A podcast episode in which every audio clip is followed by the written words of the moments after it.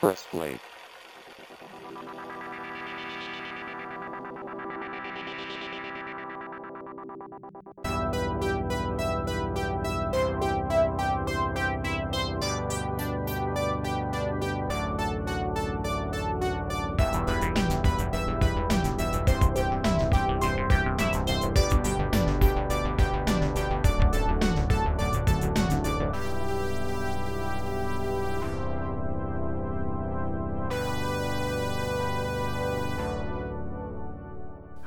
Und herzlich willkommen zu Press Play, dem Themenpodcast von Ivo2K TV. Mein Name ist Michael und bei mir ist heute, Markus, hallo. ja, trotz Gala-Ausgabe, äh, bei der wir eigentlich immer versuchen, zu komplett uns zusammenzufinden und auch wirklich live zu casten, heute dann doch in sehr reduzierter Form. äh, nur Markus und ich. Ja, wir haben schon gesagt, äh, wir machen äh, anlässlich des neuen Jahres, machen wir heute eine Dinner for One Ausgabe und ich spreche einfach äh, alle anderen mit. Das wäre auf jeden Fall auch eine schöne Idee. Aber äh, wer die anderen vermisst, äh, wir haben mitten in der Ausgabe, werden wir dann euch noch ein paar Grußbotschaften, zumindest von dem einen oder anderen, aus der Press-Play-Runde euch äh, vorspielen. Ja, ihr habt jetzt schon äh, so leicht erahnt oder gehört, es wird heute um das Jahr 2019 gehen. gehen. Denn wir wollen euch heute unsere Gala-Ausgabe präsentieren, unseren Jahresrückblick 2019. Wir werden das Jahr Revue passieren lassen und darüber sprechen, welche Filme und auch Serien uns bewegt haben und welche Entwicklungen besonders prägend für die Entertainment-Branche waren. Der Höhepunkt der Ausgabe wird dann, wie jedes Jahr, die Vorstellung unserer Top- und auch Flop-Listen des Jahres 2019 sein. Diesmal zwar nur zwei Listen, aber das äh, spricht natürlich trotzdem auch, äh, wir haben natürlich auch qualitativ ausgesuchte Listen, die wir euch dann heute vorstellen werden. Bevor wir aber zu diesem Highlight der Ausgabe kommen, wollen wir so ein bisschen allgemein über das Jahr reden, auch über die Serien natürlich. Aber meine erste Frage, gerade an dich natürlich, Markus, an wen auch sonst heute. Ähm, welche Bewertung gibst du dem Filmjahr 2019 insgesamt? Ja, ich muss sagen, dieses Jahr, das habe ich festgestellt, als ich dann an meiner äh, Top-Liste gebrütet habe, habe ich ähm, sehr viele ähm, Blockbuster gesehen äh, und Animationsfilme, habe aber viele von den äh, Filmen, die auch für, für die Preisverleihung, die Globes und die Oscars äh, hochgehandelt werden, diesmal verpasst. Und ähm, deshalb äh, habe ich da einen etwas ähm, eingeschränkten Blick quasi. Ähm, aber ja, deshalb muss ich auch sagen, so aus, aus, äh, aus Blockbuster-Sicht ähm, hat mich das ja nicht so überzeugt, ähm, weil äh, ja, auch bei meiner Top-Liste, das wird man hintersehen, ähm, abgesehen vom ersten Platz äh, war ich, fand ich es auch unglaublich schwierig, eine Reihenfolge zu finden, weil abgesehen von einem Film war kein, kein anderer Film dabei, der mich jetzt so, so richtig geflasht hätte ähm, und wo ich weiß, okay, den werde ich mir jetzt auch regelmäßig in der Zukunft noch anschauen. Ähm, deshalb, ja, von, von mir auch eine eher verhaltene äh, Note, wenn wir das jetzt in Noten ausdrücken. Äh, eher, ja, vielleicht noch, noch eine sehr knappe 3 minus. Sehr, sehr streng, aber nachvollziehbar, weil auch ich, als ich über das Jahr nachgedacht habe, mir gedacht habe, Mensch, begeistert war ich gefühlt, rein subjektiv vom Jahr 2019 auch nicht. Weil ich dieses Jahr, oder anders gesagt, normalerweise habe ich jedes Jahr mindestens ein, wenn nicht sogar zwei, drei Filme, die mir wirklich im Herzen geblieben sind. Also wo ich wirklich emotional darauf reagiert habe und gesagt habe, das wird definitiv, da müsst, äh, mein Topfilm des Jahres, da müsste jetzt wirklich schon was kommen, was das noch wegfegt. Und das hatte ich das fast das ganze Jahr nicht. Und mir ging es dann auch bei der Zusammenstellung vor allem meiner Top-Liste so, dass ich wirklich speziell auf den ersten drei Plätzen gar nicht wusste, welchen ich jetzt auf Platz 1, welchen ich auf Platz 2 setze, weil, ähm, weil ich keinen Film habe, der mir wirklich im Herzen geblieben ist. Aber, warum ich gerade sage, ich finde die 3 Minus dann doch noch recht streng, ist, wenn ich über meine Liste geguckt habe oder geschaut habe, ist mir aufgefallen, ich habe trotzdem viele sehr gute Filme gesehen. Vielleicht nicht unbedingt Filme, die ich ähm, über alle Zeiten lieben werde oder mir jedes Jahr irgendwie auspacke und nochmal gucken werde, aber es waren dann doch überraschend viele Filme dabei, die gut bis sehr gut waren. Ähm, weswegen es dann doch gar nicht so problematisch war, eine ähm, Top-Liste äh, zusammenzustellen und ich sogar manche Filme aus der Top 5 vertreiben musste, die allgemeingültig, ich nenne jetzt schon mal so zwei, kleiner Spoiler jetzt schon fürs Ende, sowas wie Toy Story 4 oder Joker werden nicht in meinen Top 5 sein. Und trotzdem sind das sehr gute Filme, die mhm. ich aber halt nicht so geliebt habe oder nicht so gut gefunden habe wie vielleicht manche andere Filme. Aber es war, das muss ich aber auch sagen, es war kein Film dabei, der mich komplett weggefegt hat. Ähm, dafür gab es aber auch nicht allzu viele Filme, die, die mich richtig aufgeregt haben. Es war ja eigentlich im Endeffekt dann doch gleiche Conclusio wie bei dir, ein in meinen Augen recht durchschnittliches Jahr ähm, mit äh, ein paar sehr guten Filmen, auch ein paar Enttäuschungen und sehr viel einer guten breiten Masse. Und deswegen würde ich dann, wenn es auch um Schulnoten gehen würde, dem ganzen Jahr noch eine befriedigend geben, vielleicht eine 3 Plus dann, ähm, weil ich zum Ende hin gemerkt habe, hoch, du hast doch relativ viel guten Kram gesehen, aber 2019 wird jetzt anders als das Jahr vor 20 Jahren, 1999, wo Matrix und sowas rauskommt, jetzt nicht mein, mein, mein absolutes Highlight-Jahr werden. Ja, das kann man, glaube ich, so, könnte ich, glaube ich, so sagen. Ähm, dann haben wir jetzt über 2019 so grundlegend geredet. Hast du denn irgendwelche Prognosen für die Zukunft, beziehungsweise Hoffnungen, Wünsche, weil du ja jetzt eben, Markus, der, dem Jahr 3 Minus gegeben hast? Ah, ja, äh, da muss ich nochmal sagen, genau, was ich schon eben erwähnte, meine Perspektive war dann wahrscheinlich noch ein bisschen eingeschränkt.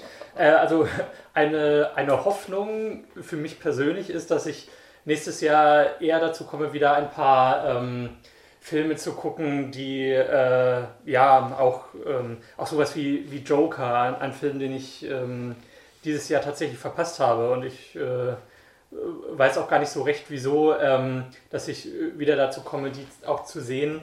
Ähm, und äh, eine, eine weitere Hoffnung und äh, ja, für das neue Jahrzehnt auch ist, dass ähm, die äh, Marvel-Filme weiterhin ihre hohe Qualität behalten und äh, dass die, die neue Phase der Marvel-Filme ähm, wieder gut starten kann und auch, dass das Zusammenspiel mit den TV-Serien, äh, die ja dann auch kommen werden, gut funktioniert. Ähm, weil, äh, ja, also die, die Marvel-Filme sind schon immer auch so mein Highlight, deshalb hoffe ich, dass es da weiterhin ja, das, das Niveau hoch bleibt. Ähm, ja, genau. Mhm. Ja, ähm, Stichwort Marvel oder dann der übergeordnete Konzern Disney. Hm, ich muss sagen, trotz aller Hysterie, die es ja da gab, dass Disney jetzt quasi eigentlich die, die Weltherrschaft an sich reißen möchte, indem sie äh, nahezu jedes Franchise und jetzt auch jedes Studio mit erfolgreichen Filmproduktionen und Franchises in sich aufsaugt. Ähm, muss ich sagen, was mir in diesem Jahr gut gefallen hat und was ich hoffe, was sich auch über die nächsten Jahre oder auch für das nächste Jahr weiterzieht, ist, dass es wieder mehr eine Mischung im Kino gibt ähm, aus großen Eventfilmen, Blockbustern aller Marvel, Avengers, ähm, meinetwegen auch Star Wars oder anderen Filmen. Ähm, und ich glaube, es wird auch noch lange keine äh, Franchise-Fatigue einsetzen oder Franchise-Müdigkeit. Ähm, das sieht man ja auch einfach an den Einspielergebnissen. Selbst sowas wie Toy Story 4, was ja jetzt wirklich lange gebraucht hat, um einen vierten Teil zu machen, war ja wieder sehr erfolgreich dieses Jahr. Aber auf der anderen Seite gab es viele erfolgreiche ähm, kleinere Filme oder Filme, die inner, äh, innerhalb ihres Genres ähm, ein bisschen kantiger vorgegangen sind. Ich finde den Joker jetzt nicht so vollends perfekt, wie ihn viele machen.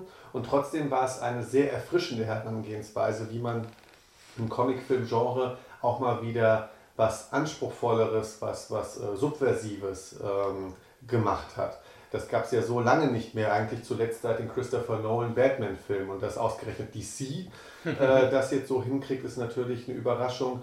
Und jetzt mal ganz unkritisch, auch was Netflix derzeit macht, da werde ich auch gleich ein, zwei Filme nennen, dass da plötzlich auch solche Oscar-Kandidaten wie A Marriage Story ähm, plötzlich im Fokus stehen und plötzlich wieder gro groß besetztes, aber kleines Kino gemacht wird ähm, mit anspruchsvollen Filmen, die dann aber auch eine gewisse Öffentlichkeit erreichen. Das ähm, finde ich schon sehr gut, weil die letzten Jahre hatte ich immer so ein bisschen den Eindruck, es geht wirklich extrem in die Blockbuster-Ecke oder wirklich Arthouse, Arthouse. Also Filme, die vielleicht irgendwie ein Festivalerfolg sind, aber meistens klein budgetiert, keine großen Namen und plötzlich kommen wieder so die Filme der Mitte wieder. Wir sind zwar noch weit davon entfernt, dass es viele Filme gibt, die ein Budget haben von 50 Millionen oder 60 Millionen, so wie es damals Matrix gemacht hat oder Panic Room oder Fight Club oder so, diese Filme in der Mitte, die aber so groß waren, dass sie natürlich eine Aufmerksamkeit haben. Davor sind wir noch ein bisschen entfernt, aber ich habe den Eindruck,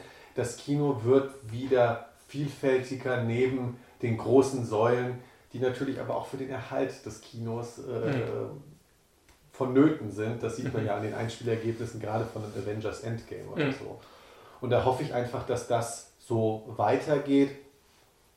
Und dann jetzt vielleicht doch eine etwas kritischere Note, weil ich auch hoffe, dass dann vielleicht ein paar wieder mehr originäre Stoffe kommen, weil wenn ich jetzt meine Top 5 schon mal für mich gerade anschaue, sehe ich, da ist ein absolut bekannter Franchise-Film drin, aber es sind auch sehr viele originäre Stoffe drin, ähm, über die man sich dann auch äh, wieder freuen würde, mehr freuen würde. Genau, das ist so das, was ich mir erhoffen würde für die Zukunft. Und gerade bei Marvel ist es ja, äh, um das nochmal jetzt abzuschließen, was du ja erwähnt hast, jetzt recht spannend, was da alles kommt. Ich weiß nicht, was kommt jetzt 2020? Ähm, das ist eine sehr gute Frage. Da bin ich mir. Ach, Black Widow, natürlich. Äh, achso, äh, genau. Äh, Filme, ich war jetzt bei Serien. Ja, genau. Black, Black, Widow, Black Widow und The Eternals, glaube genau. ich, kommt auch dieses Jahr. Und so sehr ich erstmal Black Widow äh, also nicht, äh, ich war nicht sehr angetan von der Ankündigung. Ein, na gut, jetzt äh, Achtung, Spoiler, ein. Charakter, der so eigentlich wahrscheinlich in der Zukunft nicht mehr auftauchen wird, plötzlich ähm, jetzt einen eigenen Film zu geben. Aber ähm, denn nach dem ersten Trailer merke ich jetzt, oh, Marvel versucht jetzt gerade wirklich so wirklich sehr geschmäcklerisch zu arbeiten. Also Black Widow sieht ja wirklich eher aus wie, wie so eine Art Superhelden-Agentin. Mhm. Ähm, und The Eternals wird, glaube ich, eher so eine, so eine Sci-Fi-Oper werden. Mhm. Also mit, mit äh, das, also ich kenne leider die Comicvorlage nicht gut, ich weiß nicht, ob du die ja, kennst. Auch, auch nicht. Aber, aber, allein an der Besetzungsliste, an dem großen Cast und dass das alles im, im Weltraum spielen wird. Genau.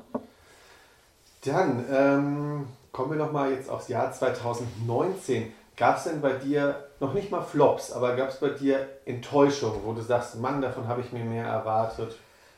Ähm, also ich muss sagen, ähm, gleich bei meiner Flop-Liste, da sind viele Enttäuschungen dabei, deshalb will ich das jetzt noch mhm. nicht vorwegnehmen. Allerdings äh, würde ich dann an dieser Stelle auf eine große Serienenttäuschung eingehen, nämlich Game of Thrones. Ähm, eine, ja, bis zur circa sechsten Staffel großartige Serie und auch ja, weltweit von Fans und Kritikern gehypt und das auch zu Recht, meiner Meinung nach. Aber ähm, auch zu Recht wird die letzte Staffel äh, jetzt äh, nicht mehr so positiv betrachtet. Ähm, also ich fand sie jetzt auch nicht grottenschlecht, aber es wurden schon besonders sehr viele äh, nicht kluge dramaturgische Entscheidungen äh, getroffen, die dann auch noch von den beiden äh, Serienmachern äh, teilweise echt sehr ungeschickt äh, begründet wurden in Interviews, wo es dann hieß, äh, ja, die, der Figur ist nicht mehr eingefallen, dass ja da noch dieser eine Feind lauern könnte, den hat sie einfach vergessen. Ähm, oder dass äh, die Serienmacher dann gesagt haben, ja, Game of Thrones war für sie eigentlich wie so eine Art Filmschule, ähm, wo, sie, wo sie dann eigentlich äh, ja, relativ ohne viel Wissen drangegangen sind. Ähm, ja, was, was die Fans immer weiter erzürnt hat und äh, da ja auch ein riesen Shit, Shitstorm im Internet entstanden ist. Ähm, und ja, deshalb äh, war ich dann im Großen und Ganzen dann schon enttäuscht, dass die über weite Teile, ja, eigentlich, eigentlich meine Lieblingsserie ähm, dann auf dieser schlechten Note geendet ist und mit diesem bitteren Geschmack, den man bei Game of Thrones jetzt immer noch so ja, drin behalten wird. Ähm, ab der wievielten Staffel basierte Game of Thrones nicht mehr auf der Buchvorlage oder ähm, Buchvorlagen? Ich glaube, so die ersten fünf, fünfeinhalb hm. Staffeln waren, glaube ich, noch die Bücher und dann haben sie sich losgelöst. Teilweise haben sie auch, äh, wie ich finde, gute Entscheidungen getroffen und auch die Änderungen, die teilweise gemacht wurden, waren auch äh, echt gute Änderungen, weil es sonst unnötig komplex geworden wäre. Aber wie es dann im Endeffekt, also äh, viele der Storylines der Figuren, die über Staffeln aufgebaut wurden und dann, ähm, ja, die Figuren dann ein sehr unwürdiges Ende finden und plötzlich alles ins Gegenteil verkehrt wird und die Motivation der Figuren überhaupt nicht mehr nachvollziehbar ist. Ähm, ja, das ist dann, ist dann schon sehr schade.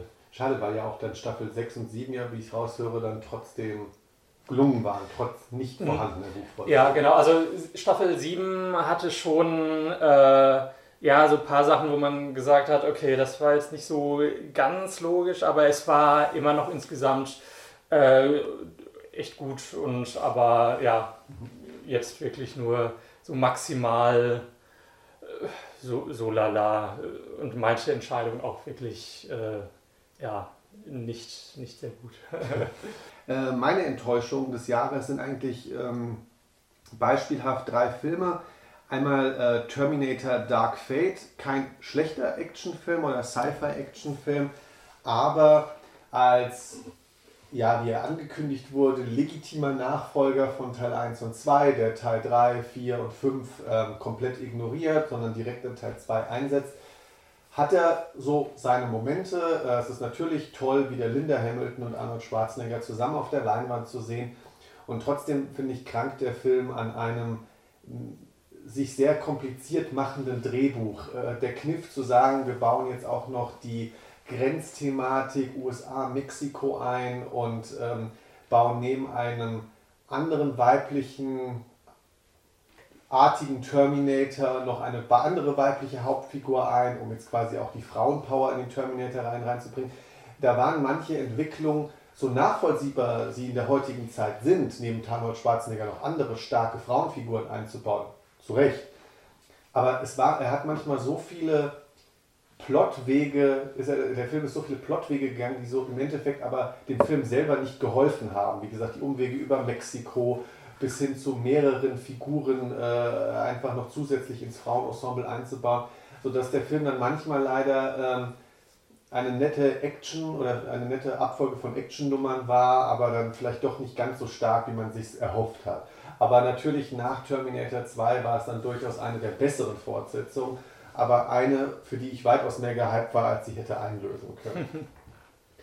äh, dann ein eher kleiner Film, ähm, Booksmart ähm, ein Film, der mit sehr viel Hype aus den USA hier äh, schon ein bisschen rübergeschwappt ist, zumindest wenn man so ein bisschen sich im Arthouse-Comedy-Sektor ähm, den verfolgt hat.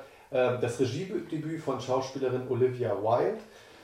Ähm, zwei ähm, ähm, Highschool-Absolventinnen, die eigentlich größtenteils äh, immer nur für die Schule gelebt haben, gelernt haben und plötzlich bei der Ab kurz vor der Abschlussfeier feststellen, Mist, alle anderen, die mal ein bisschen mehr auch Party gemacht haben oder mal ein bisschen lockerer unterwegs waren, die sind plötzlich auch an Elite-Unis oder haben ähm, tolle Stipendien gekriegt oder tolle Jobangebote.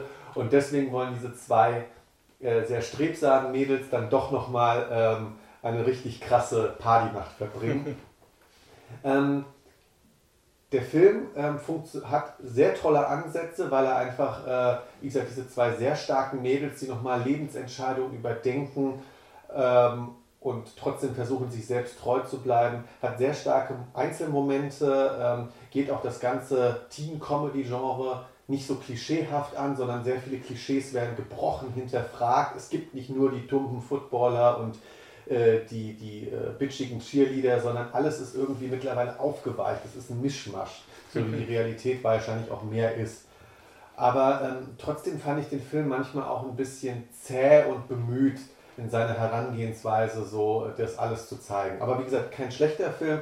Nur nach dem ganzen Hype aus den USA habe ich mir vor allem in der ersten Hälfte einen weitaus ähm, zackigeren Film erwartet. Der vor allem in den Comedy-Elementen dann gar nicht so stark war wie in den dramatischen Elementen. Mhm. Und als letztes, da habe ich aber auch schon im Marvel-Podcast drüber geredet, deswegen werde ich es jetzt kurz machen. Captain Marvel war für mich auch eine Enttäuschung, weil ähm, auch hier finde ich die, die Herangehensweise gut zu sagen, ja, auch Marvel braucht endlich mal, es ist wirklich so, ähm, eine weibliche Superheldin, die man in den Fokus stellen muss. Aber warum dann ausgerechnet eine Superheldin, die in ihren eigenen Film, finde ich, sehr blass rüberkommt? Mir tut es auch sehr leid für Brie Larson, weil ich finde, sie ist eine tolle dramatische Schauspielerin, hat aber irgendwie überträgt sie nicht den Charme auf diese Figur, um auch wirklich Actionheldin zu sein, an die man sich gerne klammern würde. Und finde ich an sich ein schwach geschriebener Film, der auch viele der Female Empowerment Aspekte sehr mit dem Holzhammer reinbringt. Und da muss ich einfach sagen, da war ähm, gerade das DC-Gegenstück mit Wonder Woman der weitaus empathischere Film, äh, nachdem selbst auch ich als Typ gesagt habe, Mann, also äh, Wonder Woman funktioniert mich, für mich auf dem gleichen Level, was so die Einstellung angeht, die Attitüde, wie, wie Captain America. Und das hat bei Captain Marvel leider überhaupt nicht so funktioniert. Ich finde ein sehr, äh, kein schlechter, aber etwas bemühter Film. Mhm. Ja. Das waren so meine Enttäuschungen. Nicht Flops, aber Enttäuschungen. ähm, dann kommen wir mal zum positiven Gegenstück. äh, Markus, gab es bei dir Überraschungen? Vielleicht keine, keine Top-Filme, aber wo du sagst, Mensch, das hätte ich nicht gedacht, dass das was wird. Äh, ja, äh, da habe ich sogar ein paar Filme, die es am Ende nicht auf die Top 5 geschafft haben, aber mich wirklich positiv überrascht haben. Da wäre zum einen Dumbo, mhm. ähm, das Live-Action-Remake von dem Disney-Zeichentrick-Klassiker. Ähm, Disney remaked ja jetzt schon seit ein äh, paar Jahren äh, die alten Trickfilme und bei den meisten Remakes äh, hat man sich dann doch äh, sehr, also sehr nah an den Vorlagen gehalten. Bei Dumbo hat man das aber nicht getan. Äh, also es wurde noch sehr viel hinzugefügt an Handlungen, viele Figuren, ähm, die vorher nicht vorkamen, äh, die ähm, jetzt auch noch im Mittelpunkt stehen, damit quasi nicht Dumbo die alleinige Hauptfigur ist, sondern dass man auch noch menschliche Bezugspersonen hat, quasi, ähm, gespielt von Colin Farrell und den, ähm, seinen beiden Kindern.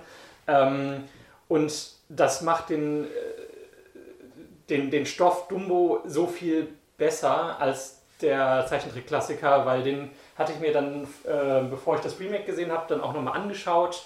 Ähm, und man muss sagen, äh, ja, nett gezeichnet für die damalige Zeit, aber von der Story, wie die Story gestaltet war, eigentlich sehr belanglos ähm, und äh, ja, da wurde jetzt deutlich viel mehr draus gemacht, deutlich emotionalerer Film.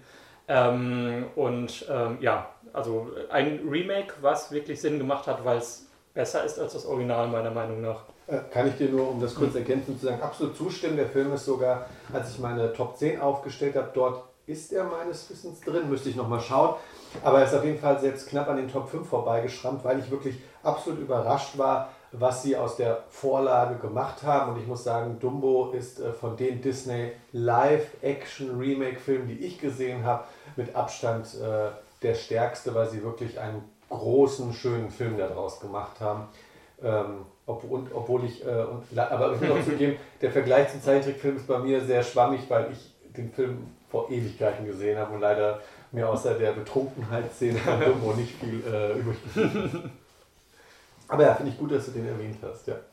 Äh, genau, das war eine sehr positive Überraschung. Äh, eine andere positive Überraschung war der Film Escape Room. Ähm, ein, äh, ja, ein, ein kleiner Horrorfilm, der, ähm, beziehungsweise Horror-Thriller, der, äh, ja, der, der Name sagt eigentlich schon. Ähm, es geht um Leute, die von einer mysteriösen Person zu einem Escape Room eingeladen wurden und äh, ja, dort dann auch eingesperrt werden. Ähm, Fremde, die sich nicht kennen ähm, und äh, ja, plötzlich stellen sie fest, okay, sie sind hier wirklich eingeschlossen und die Fallen, die es hier gibt, die sind auch wirklich tödlich. Also es geht wirklich um Leben und Tod ähm, und äh, ja, diese Menschen müssen, müssen versuchen, diese Escape Rooms zu lösen, um äh, ja, ihr Leben zu behalten. Und ähm, eigentlich eine total einfache Prämisse, ähm, aber wirklich ganz nett und spannend gemacht für alle Leute, die Escape Rooms mögen. Und das ist ja jetzt auch seit einigen Jahren wirklich in Kommen und überall gibt es Escape Room-Anbieter und Escape Room-Brettspiele. Ähm, also allen denen kann ich den Film ans Herz legen. Also ähm, wirklich ganz spannend gemacht, ähm, auch gar nicht so brutal. Also äh, es wird äh, dann immer, ähm, bevor es sehr blutig wird, geschnitten. Ähm, also auch für jetzt nicht die größten Horrorfanatiker äh, ganz gut. Ähm, genau, und den letzten Film, den ich jetzt noch erwähnen würde bei den Überraschungen, ist Das perfekte Geheimnis. Ähm, endlich mal wieder ein deutscher Film, der mich sehr überzeugt hat. Eine deutsche Komödie mit vielen äh, von den bekannten deutschen Gesichtern wie Elias Mbarek und Co. Ähm, ähm, ja, aber im Endeffekt ist es ein Remake von einem südamerikanischen Film. Ich bin mir gerade gar nicht mhm. sicher. Ein Film, der auch in vielen Ländern geremaked wurde, weil das Original so erfolgreich war. Ähm, aber die deutsche Version habe ich jetzt auch nur gesehen, aber die hat mich sehr überzeugt. Ein sehr witziger, ähm, sehr flotter Film, teilweise die Dialoge so schnell wie in äh, Screwball-Komödien. Ähm, und äh, ja, eine Gruppe von Freunden, die ein Spiel spielt, äh, also einen Abend miteinander verbringt und äh, ihre Handys auf dem Tisch liegen haben und äh, alle Nachrichten, die, die eingehen, vorlesen müssen. Und daraus ergeben sich dann natürlich viele verfängliche und witzige Situationen. Ja, äh, coole Beispiele. Ähm, und auch Escape Room muss ich sagen, äh, müsst, will ich endlich nochmal gucken, weil du bist jetzt äh, nicht der Einzige, der mir diesen Film schon ans Herz gelegt hat, weil er einfach so überraschend unterhaltsam und kurzweilig wohl ist. Ähm, dann würde ich diese, diese, ähm, diesen Horrorfilm-Kanon gerade nochmal um einen weiteren Film ergänzen, nämlich um Crawl. Ähm, ein Film, wo ich mir scheinbar, wo ich scheinbar mit Quentin Tarantino übereinstimme, der den ja lange Zeit als besten Film 2019 bezeichnet hat. Soweit würde ich nicht gehen, aber Crawl ist definitiv ein sehr launiger, dichter, effektiv gemachter Tierhorrorfilm, in dem eben nach einem äh, oder während eines Wirbelsturms in Florida äh, Krokodile äh, in einem Haus sind, in dem sich gerade versucht, eine Tochter ihren Vater zu retten. Wie gesagt, sehr dicht auf dieses Setting beschränkt und trotzdem unglaublich effektiv. Toller Film, absolut zu empfehlen, hat mich wirklich weggehauen, vor allem mit einer tollen Soundanlage im Kino und den sehr überzeugenden Krokodileffekten. Ein sehr gelungener Tierhorrorfilm bin ich ja auch ein kleiner, also bin ich auch ein großer Fan von, von diesem Genre, aber hier auch wirklich ein ernstzunehmender Tierhorrorfilm.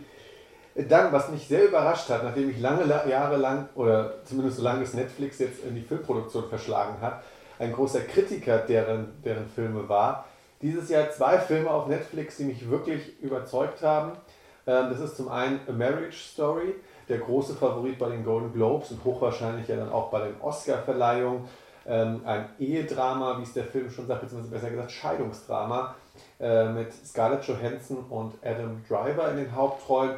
Ein Film, der mal schmerzhaft, mal sehr humorvoll den Prozess einer Scheidung nachspielt. Und das ist kein gute Laune-Film, obwohl der Film, wie gesagt, auch durchaus Lacher hat. Ähm, aber auch einfach ein sehr ehrlicher Film, wie unsere Generation heute mit diesem ähm, ja, damit umgeht einfach und wie schmerzhaft sowas sein kann und wie sich sowas schleichend entwickelt, wie, wie der Abnabelungsprozess da auch funktioniert. Also wirklich ein überzeugender Film, den ich so auf Netflix habe nicht kommen sehen. Und als zweites ähm, Six Underground. Äh, ja, ich bin, was Michael Bay angeht, auch ähm, was seine Filme angeht, die ich mag, da bin ich dann auch wiederum sehr unkritisch. ähm, The Rock, Bad Boys 1, 2, ähm, ähm, die Insel, alles finde ich tolle Filme, im Gegensatz zu den Transformers-Filmen oder zu Pearl Harbor, aber Six Underground hat mal wieder wirklich Spaß gemacht. Ja, der Film ist zu lang und der Film hat, ist blöd und hat auch das Problem, dass die spektakulärste Sequenz am Anfang stattfindet und nicht am Ende. Aber der Film ist optisch aufregend, er ist sehr äh, kinetisch, er macht Spaß und wer wirklich Kopf aus und Soundanlage und HD-Bildschirm an, wer sowas sehen will, da macht das auf jeden Fall Spaß. Ähm, auf jeden Fall zwei Filme auf Netflix, die einfach mal zeigen, ja, Netflix kann auch fast rund, also im Falle von A Marriage Story rundum gelungene Filme und von Six Underground fast rundum gelungene Filme machen, weil ansonsten hatte ich immer das Gefühl, die Filme sind maximal gut, irgendwas fehlt. Selbst bei Filmen, denen ich sehr wohlwollend gegenüberstand, wie Outlaw King oder sowas. Dann ähm, eine kleine Animationsüberraschung. Neben Toy Story 4 gab es einen Film, der meiner Meinung nach zu Unrecht untergegangen ist, nämlich Spione Undercover. Ähm, ist mit eher mittelmäßigen Kritiken bedacht worden, ähm, ist aber ein meiner Meinung nach von den Action-Szenen sehr überwältigender und von den Slapstick-Comedy-Szenen sehr lustiger Film, der weitaus zu Unrecht untergegangen ist. Liegt aber auch daran, weil die Prämisse, ein Agent äh, wird, äh, verlandet sich als Taube und muss dann einen Fall lösen, etwas doof vermarktet wurde, weil nein, es ist nicht nur der Agent und die Taube, die in den Film kommt, es gibt auch einen eigentlich Sidekick, der im Endeffekt eine Hauptfigur ist und dadurch der Film nochmal sehr viel mehr Herz bekommt und, und äh, auch menschliche Emotionen und nicht nur Taubenemotionen. ähm, ebenfalls ein Film, der nur mäßige Kritiken gekriegt hat, aber meiner Meinung nach ähm, auch sehr stark war und in Deutschland komplett, glaube ich, unter dem Radar gelaufen ist, ist der Action-Thriller Black and Blue, ein ähm, Cop-Thriller, Action-Thriller, in dem eine ähm, junge Polizistin mit ihrer Bodycam äh, versehentlich ähm, filmt, wie Kollegen von ihr Drogendealer erschießen und dann wird sie zur Zielscheibe und wird von denen durch ähm, Vororte und die Ghettos gejagt. Ähm, Film hat natürlich auch äh, thematisch was sehr Aktuelles an sich, natürlich die Rassenthematik, auch in Polizeigewalt, aber das verpackt in einen sehr effektiven Genrefilm, sehr bodenständig, ähm, auch was die Action-Szenen angeht. Und finde ich absolut zu Unrecht ähm, hier unter so unter dem Radar gelaufen. Film ist aber auch wieder so ein Beispiel, der von ähm, gewissen Trolls schon von vornherein so schlecht geredet wurde, weil ja die Polizisten da angeblich so schlecht dargestellt werden und so weiter.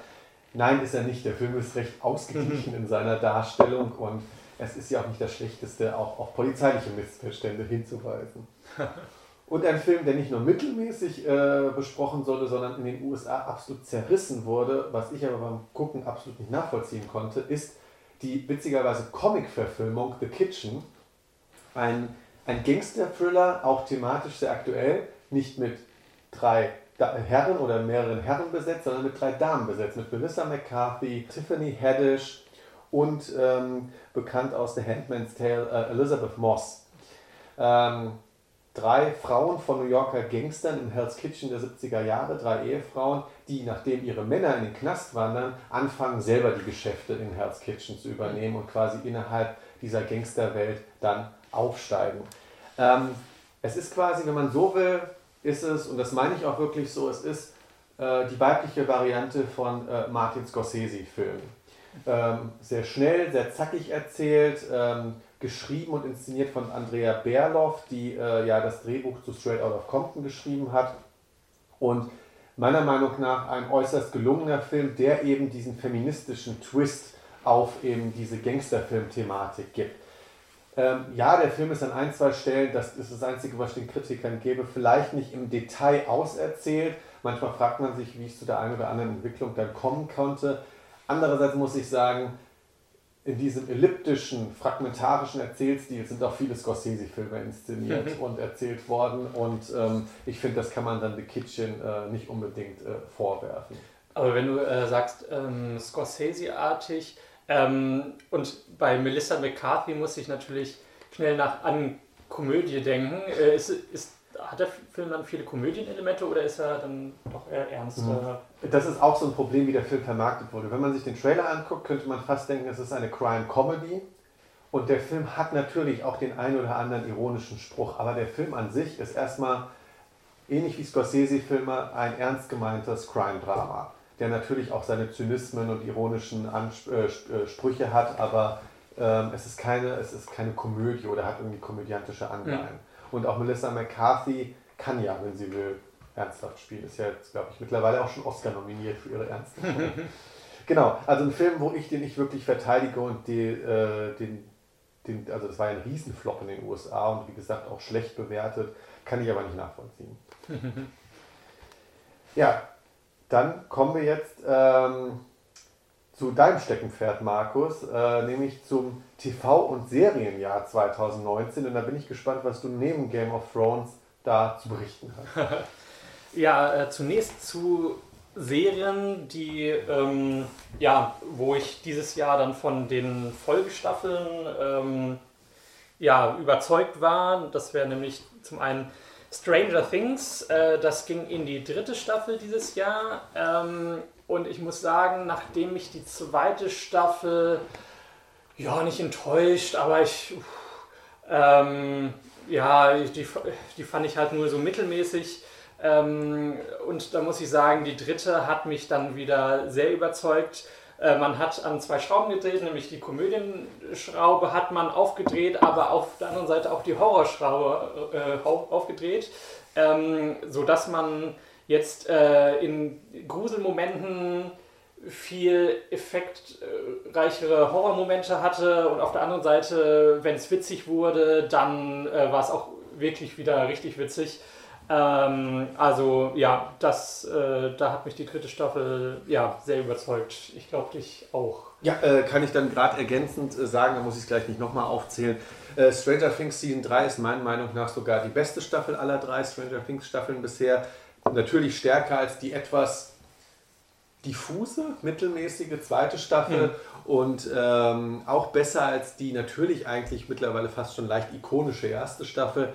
Mhm weil eben, wie, wie, du schon gesagt hast, an den zwei richtigen Stellschrauben wurde gedreht, um, finde ich, das Ganze einfach noch kurzweiliger, noch unterhaltsamer zu machen und ähm, ähm, noch mehr aus der Prämisse rauszuholen, weil ähm, es ist ja nicht so, dass das Stranger Things erinnert natürlich gerne an eine popkulturelle 80er-Jahre-Welt, ähm, die aber eigentlich jetzt mit der Upside-Down-Welt hat, hat das jetzt auch nicht irgendwie so viele übergeordnete Themen. Und da muss ich sagen, wenn man einfach die Unterhaltungsfaktoren hochdreht, ist es dann einfach noch besser geworden. Und deswegen, ja, dritte Staffel ähm, mit, äh, vor allem mit Hopper für mich äh, äh, eine der, der Highlights gewesen. Hopper und äh, hier der Bademeister-Charakter. Äh, ja, ja, äh, der Bruder von, von okay, den Namen weiß ich jetzt auch nicht mehr, aber ja. Ich erkenne es gleich.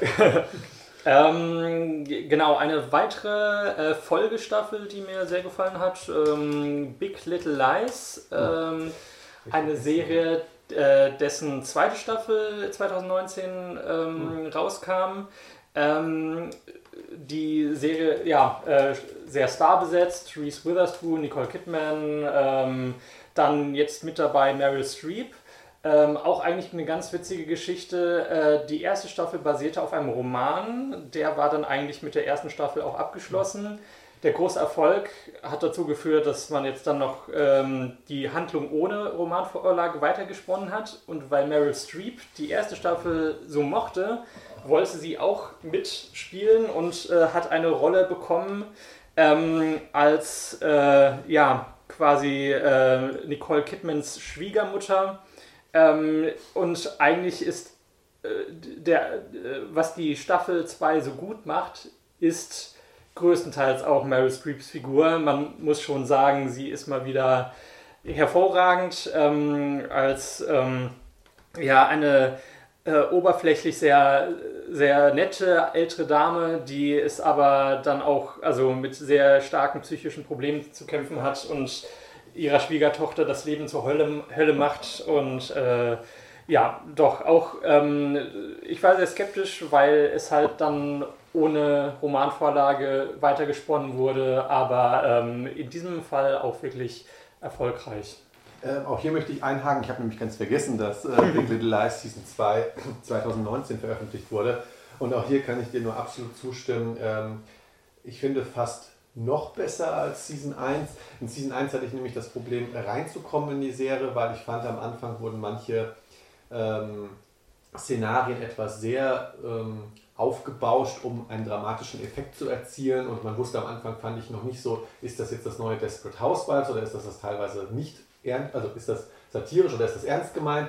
Und ich finde, äh, Season 2 ist da einfach weitaus selbstsicherer äh, mit in seinen dramatischen Elementen und mit den ganz tollen Schauspielerinnen und Meryl Streep ist da einfach nur noch die Kirsche auf dem, auf dem Top. Ähm, ähm, aber man sollte auch wirklich so, so Darstellerinnen, gerade wie Nicole Kidman oder Reese Witherspoon, äh, da nicht, ver, also nicht vernachlässigen, finde ich, weil die einfach auch ähm, absolute Glanzleistungen abliefern.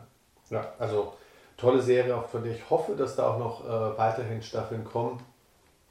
Ähm, ja, weil die einfach einen sehr äh, spannenden Einblick, weil es quasi Drama ist mit nur ganz leichten Crime-Elementen und das ist ja, ja, immer nicht so einfach, das zu machen, ohne dass es in die Soap-Opera-Schiene äh, abdriftet. Das stimmt, ja.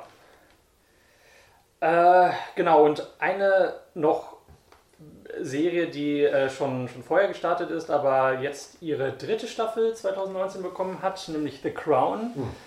Ähm, also in ähm, The Crown ähm, hat ja mittlerweile äh, das festgelegte Schema, dass die ersten zwei Staffeln, die Staffeln 3 und 4 und die Staffeln 5 und 6 jeweils mit einem anderen Cast ähm, ja, ja, ähm, ein anderes Cast haben werden, um halt die verschiedenen äh, ähm, Alt, Altersstufen der königlichen Familie dann auch ähm, richtig darzustellen. Das bedeutet, jetzt in Staffel 3 hatten wir den ersten Cast-Tausch, ähm, wo nämlich äh, Olivia Coleman äh, übernommen hat von Claire Foy als äh, die Queen und äh, unter anderem dann auch noch ähm, sehen wir jetzt Tobias Mancy in der Rolle des Prinz Philips und äh, Helena Bonham Carter als äh, Princess Margaret. Ähm, und ja, da war ich natürlich auch sehr gespannt, ob das funktioniert, dieser äh, Castwechsel. Hat meiner Meinung nach sehr gut funktioniert. Ähm, die Schauspieler auch super ausgewählt für ihre Rollen. Ähm, sehen in, in Maske dann auch äh, den Vorbildern auch wieder sehr ähnlich und ähm, die Serie auch teilweise wieder hervorragend erzählt. Also äh, besonders beeindruckt war ich von einer Folge, wo es eigentlich nur darum geht, dass äh, Prinz Philipp ähm, die, die Mondlandung äh, im Fernsehen schaut und ähm, mit, mit der Familie und im Endeffekt äh, auf den ersten Blick äh, scheint die Folge ähm, ja, darum zu gehen, wie er die Mondlandung verfolgt, wie er sich dafür interessiert und dann die Astronauten trifft. Im Hintergrund wird hier aber eigentlich die Midlife-Crisis von Prinz Philip erzählt und ähm, ja, auf sehr interessante Art und Weise. Also ähm, lohnt sich auch echt, die Serie weiterzuschauen. Auch hier kann ich was ergänzen zu sagen. Auch ich habe äh, als großer Crown-Fan, ähm, nachdem ich meine Frau ein bisschen dazu gebracht hat, ähm, die dritte Staffel, äh, also mit großer Freude mich drauf also verfolgt oder mich gefreut, dass sie jetzt endlich kommt. Muss aber sagen, ich hatte am Anfang einige Probleme mit der dritten Staffel, weil ähm, natürlich muss man sich daran gewöhnen, dass plötzlich andere Darsteller da sind und sie haben sich eigentlich sehr viel Mühe gegeben, vor allem Claire Foy und Matt Smith, den ich als Prinz Philipp auch extrem stark fand, jetzt der würdige Nachfolger zu finden, klar mit Oscar-Gewinnerin Olivia Coleman und auch David Menzies, äh, wächst in der Rolle. Was äh, mir aber am Anfang wirklich missfallen hat, die ersten drei, vier Folgen, war, dass die dritte Staffel zu Beginn eher so ein bisschen History Lesson of the Week war. Also so wie man früher in Buffy oder so das Monster of the Week hatte, hatte man hier jetzt äh, History Lesson of the Week. Ähm, was passiert eigentlich mit der Mutter von Prinz Philipp oder äh, solche Geschichten. Und was mir gefehlt hat, war dann plötzlich die emotionale Anbindung an diese Königsfamilie, was, finde ich, in den ersten zwei Staffeln äh, zunächst besser funktioniert hat, weil man da wirklich Bögen hatte. Also man wusste, ah, da, so geht es gerade Prinz Philipp, so geht es Prinzessin Margaret und man konnte sich, obwohl das ein so Leben ist, was so fernab stattfindet, was man ja sich so schlecht vorstellen kann, konnte man sich so gut darin einfühlen, weil eben Empathie zugelassen wurde, äh, weil man verstanden hat, dass, der Film, dass die Serie auch sehr stark damit umgeht, braucht man Monarchie heute noch und wenn ja, welchen Stellenwert hat die, was kann die überhaupt bewirken und das finde ich haben die ersten drei, vier, fünf Folgen nicht bewerkstelligt. Aber nach hinten raus wurde dann doch meiner Meinung nach wieder das dann, dann wieder dann geschafft umzusetzen. Und was ich sagen muss, ähm, neben ein, zwei Highlights aus der zweiten Staffel hat wahrscheinlich die dritte Staffel mit die besten Folgen der Serie. Da ist schon die besagte Mondlandungsfolge zu nennen, die äh, dramatisch und so dieses, dieses äh, Aufgreifen der Midlife Crisis unglaublich stark umsetzt und, und ähm, gefühlvoll umsetzt. Und die Folge, in der Prinzessin Margaret bei ihrem USA-Besuch ist und dort vor allem ähm, in Kontakt mit dem US-Präsidenten steht, äh, wo man einerseits schön die unterschiedliche Herangehensweise, Verhaltensart von Amerikanern und Engländern äh, nachvollziehen kann, aber auf welcher persönlichen Ebene auch Politik geschehen kann und dass der Film das sehr schön vor Augen geführt hat, ähm, wie sehr wahrscheinlich auch persönliche Beziehungen unter Politikern wichtig sind, um ähm, gewisse politische Projekte nach vorne zu bringen. Und das finde ich hat die Folge auf, einen, auf eine dermaßen unterhaltsame und leichtfüßige Art und Weise gemacht, dass sie, dass sie ganz, ganz toll war. Auch toll gespielt von Helena Bonham Carter. Aber das muss ich halt sagen, ich habe ein bisschen gebraucht, um ähm, mit Staffel 3 warm zu werden. Ich glaube, Staffel 3 hat es jetzt auch schwieriger als die ersten beiden Staffeln, weil ähm, ich glaube, den ähm, ja auch die, die Anfänge der, der Queen, mhm. wie sie äh, in diese Rolle geschlüpft ist, wie, wie alle in die, in die Rollen geschlüpft sind äh, und dann auch noch mit dem, mit dem Weltkrieg dabei. Äh, das sind halt auch, es ist, ich glaube, einfacher, ähm, da Emotionen zu erzeugen und äh, als dann eher die im Vergleich dann nicht so ereignisvollen äh, Lebensphasen. Äh, aber dafür fand ich es dann auch sehr gut umgesetzt. Definitiv, ja. Ähm, Genau, und dann würde ich jetzt noch zu äh, Serien kommen, die neu gestartet sind 2019. Mhm. Ähm, zum einen sehr überzeugt hat mich The Boys, äh, Amazon-Serie, ähm, die einen äh, ja, interessanten Twist auf Superhelden-Genre äh, mit sich bringt. Ähm, ja, spielt in einer Welt, in der Superhelden existieren, aber auch vermarktet werden von einem großen Konzern und ähm, es geht vorrangig den meisten nicht darum, äh, Menschenleben zu retten, sondern äh, möglichst gut dazustehen im Rampenlicht. Äh, der Konzern will die Helden möglichst in gutes Licht drücken und ähm, da ist es im Zweifelsfall auch besser, mal Menschen sterben zu lassen, äh, wenn, wenn es jetzt in dem Fall äh, den, den eigenen Zwecken dient. Äh, und äh, es sogar so weit geht, dass man einen Krieg äh, mit dem Nahen Osten will, ähm, um die eigenen Superhelden gut äh, ja, dort auch im Militär einsetzen zu können. Ähm, auch sehr blutig äh, die Serie, auch ab 18 ähm, und das ja zu Recht. Ähm, aber äh, ja, all, allein dieser nette Twist des Superhelden-Genres hat mich da doch sehr überzeugt und unterhalten. Ähm, mal was anderes dann zu, zu den äh, eher ja, auch nicht äh, immer klassischen Superheldenfilmen, aber ähm, ja. Genau, eine äh, war das und dann ähm, sehr gefreut habe ich mich über äh, His Dark Materials, äh, gestartet äh, hier in Deutschland auf Sky. Ähm, das ist äh, die Serienverfilmung von Der Goldene Kompass. Der deutsche Titel sagt wahrscheinlich mehr. Ähm, das äh, sind eigentlich ähm, Bücher von Philip Pullman, vom, von dem Fantasy-Autor.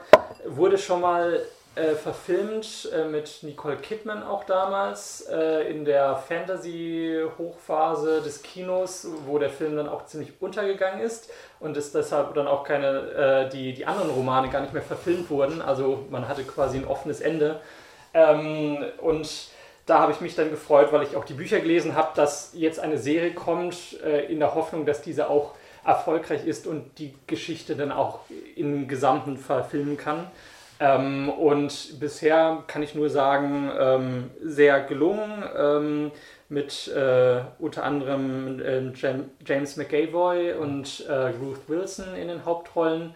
Ähm, hält sich sehr nah an der Vorlage. Das stört mich in dem Fall aber auch nicht, äh, weil ich die auch schon sehr, sehr, ja, sehr geeignet für eine filmische Umsetzung halte. Und äh, also für Fantasy-Fans äh, auf jeden Fall ähm, zu empfehlen. Ist eine BBC-Produktion, sehe ich gerade. Äh, stimmt, genau. Ja, ja. Hat mich gerade interessiert. Äh, genau. Äh, und äh, noch eine zweite Fantasy-Serie, äh, die mich doch jetzt am Jahresende nochmal sehr erfreut hat, nämlich The Witcher, die ähm, Netflix-Verfilmung von, ähm, ja, es ist sowohl Roman Verfilmung als auch Videospiele-Verfilmung, denn der, die Witcher-Videospiele basieren ja wiederum auf Romanen, aber die Serie nimmt teilweise auch auf Sachen Bezug, die nur in den Videospielen vorkommen. Und das macht äh, The Witcher für mich zur ersten wirklich guten Videospielverfilmung. ähm, weil man muss sagen, ähm, auch Henry Cavill hätte ich nie gedacht, äh, passt perfekt in diese Rolle. Ähm, hat sich ja auch äh, optisch dafür äh, nochmal ins Zeug, Zeug gelegt und äh, gut trainiert. Ähm, und ähm, äh, auch von, den, von, der, von dem Aufbau der Serie hat man vieles ähm, dann auch wie in Videospielen so eine Quest-Struktur ähm, dass der, der Witcher quasi auch äh, Aufträge annimmt, ähm, hat aber auch seine übergreifende Handlung natürlich ähm, und äh, ja, teilweise auch, auch witzig, ähm, aber auch sehr dramatisch natürlich. Ähm, ja, auch sehr zu empfehlen. Ähm, sind von The Witcher schon weitere Staffeln angekündigt? Ja, äh, Netflix hat die Serie sogar schon verlängert, bevor die erste Staffel ja. überhaupt gestartet war. Und ich bin mir gerade gar nicht sicher, ob sie es sogar nicht schon um zwei Staffeln verlängert hatten und nicht nur um eine. Also es kommt auf jeden Fall noch eine zweite mhm. mindestens. Aber äh, wie ich gelesen hatte, weil auch der ähm, im Internet, der Hype ist ziemlich groß, äh, die Aufrufzahlen waren wohl hervorragend. Also mit einer der meistgestreamtesten Serien des Jahres, obwohl die Serie erst so am Ende des Jahres mhm. gestartet ist. Also ähm, ja, da wird auf jeden Fall noch die eine oder andere Staffel kommen.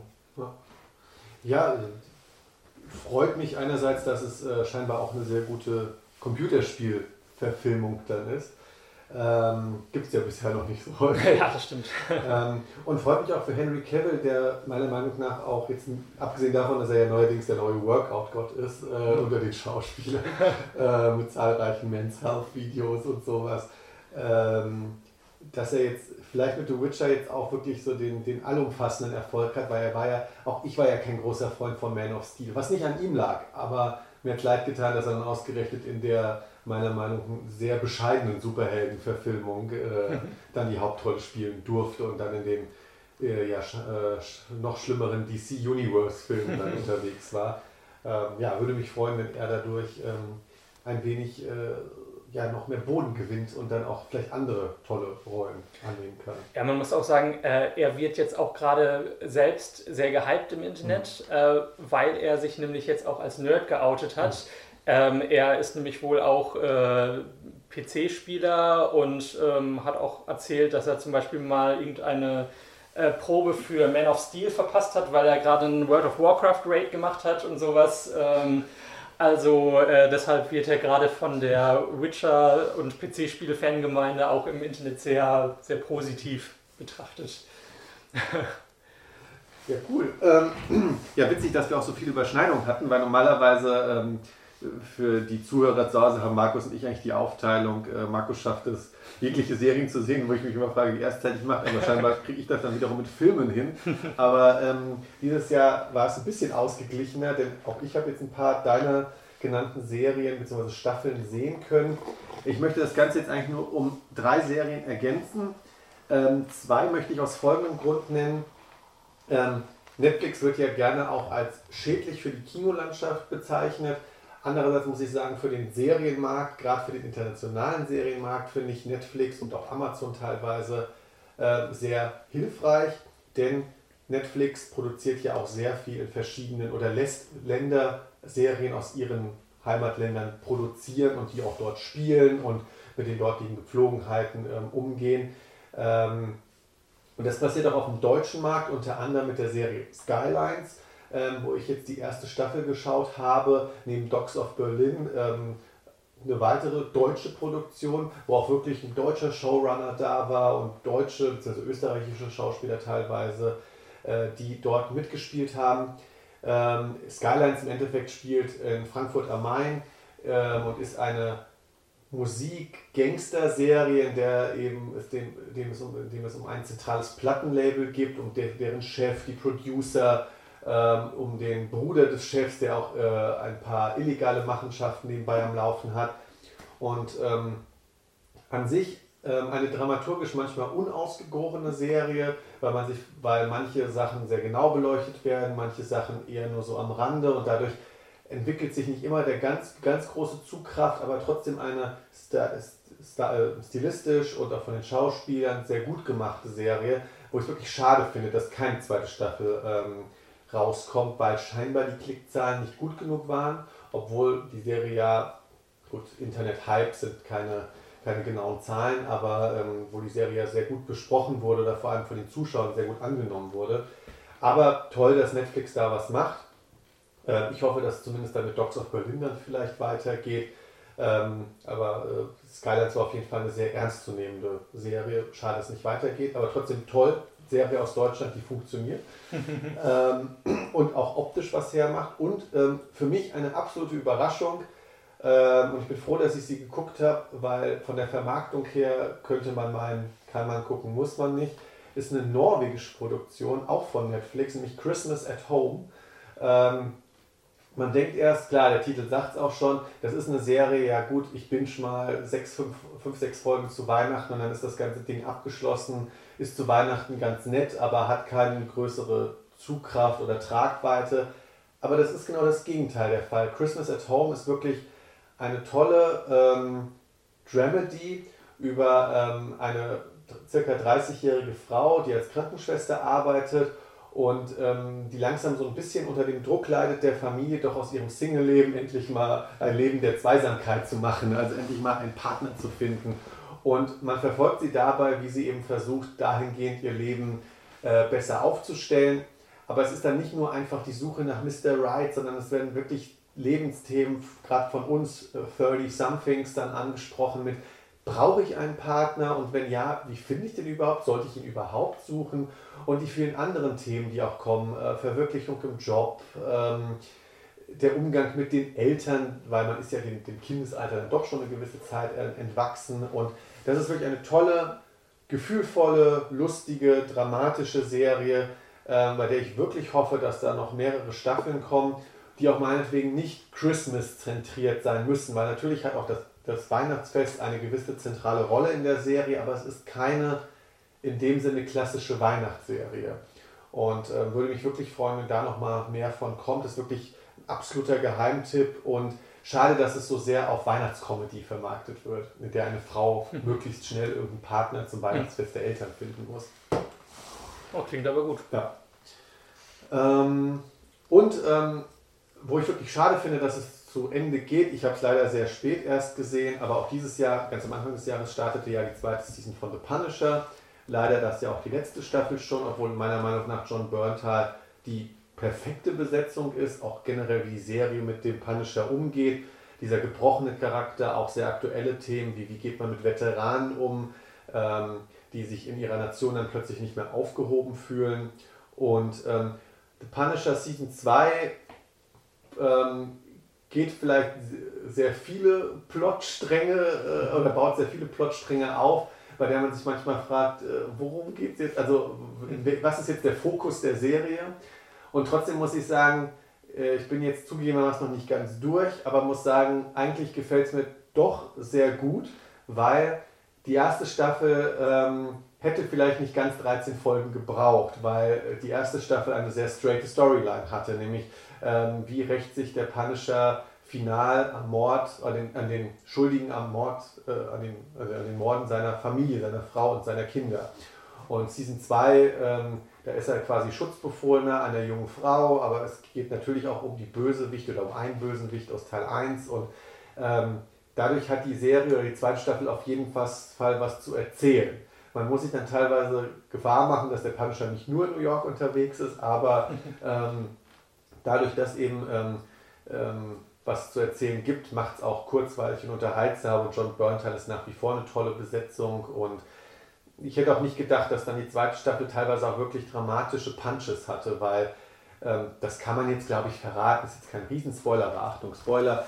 Er lernt ja relativ früh, nachdem er ja äh, eine neue Frau kennt und ist das auch wirklich gefühlvoll ist und dass man sich, äh, dass man da mit dem Punisher mitgeht und seine Gefühlslagen da nachvollziehen kann. Das ist wirklich schon ganz stark auch gemacht. Hast du Staffel 2 komplett geguckt? Äh, nee, habe ich nicht. Okay. Also, ähm, ich muss sagen, äh, ich hatte dann, nachdem die ganzen äh, Netflix-Marvel-Serien gecancelt wurden, irgendwie erstmal die Lust verloren, die äh, restlichen Staffeln, also Punisher 2 und Jessica Jones 3, dann noch mhm. ähm, nachzuholen, weil ich dann auch ein bisschen um ein offenes Ende gefürchtet habe. Ist das eigentlich offen oder? Das kann ich nicht sagen, weil ich mit Staffel 2 noch nicht fertig bin. Also bist noch nicht, genau. okay. Ähm, ja, genau, da, da äh, habe ich ein bisschen die Befürchtung, dass äh, da vielleicht noch was offen bleibt. Und, aber ja, vielleicht schaue ich es mir, mir doch dann noch an.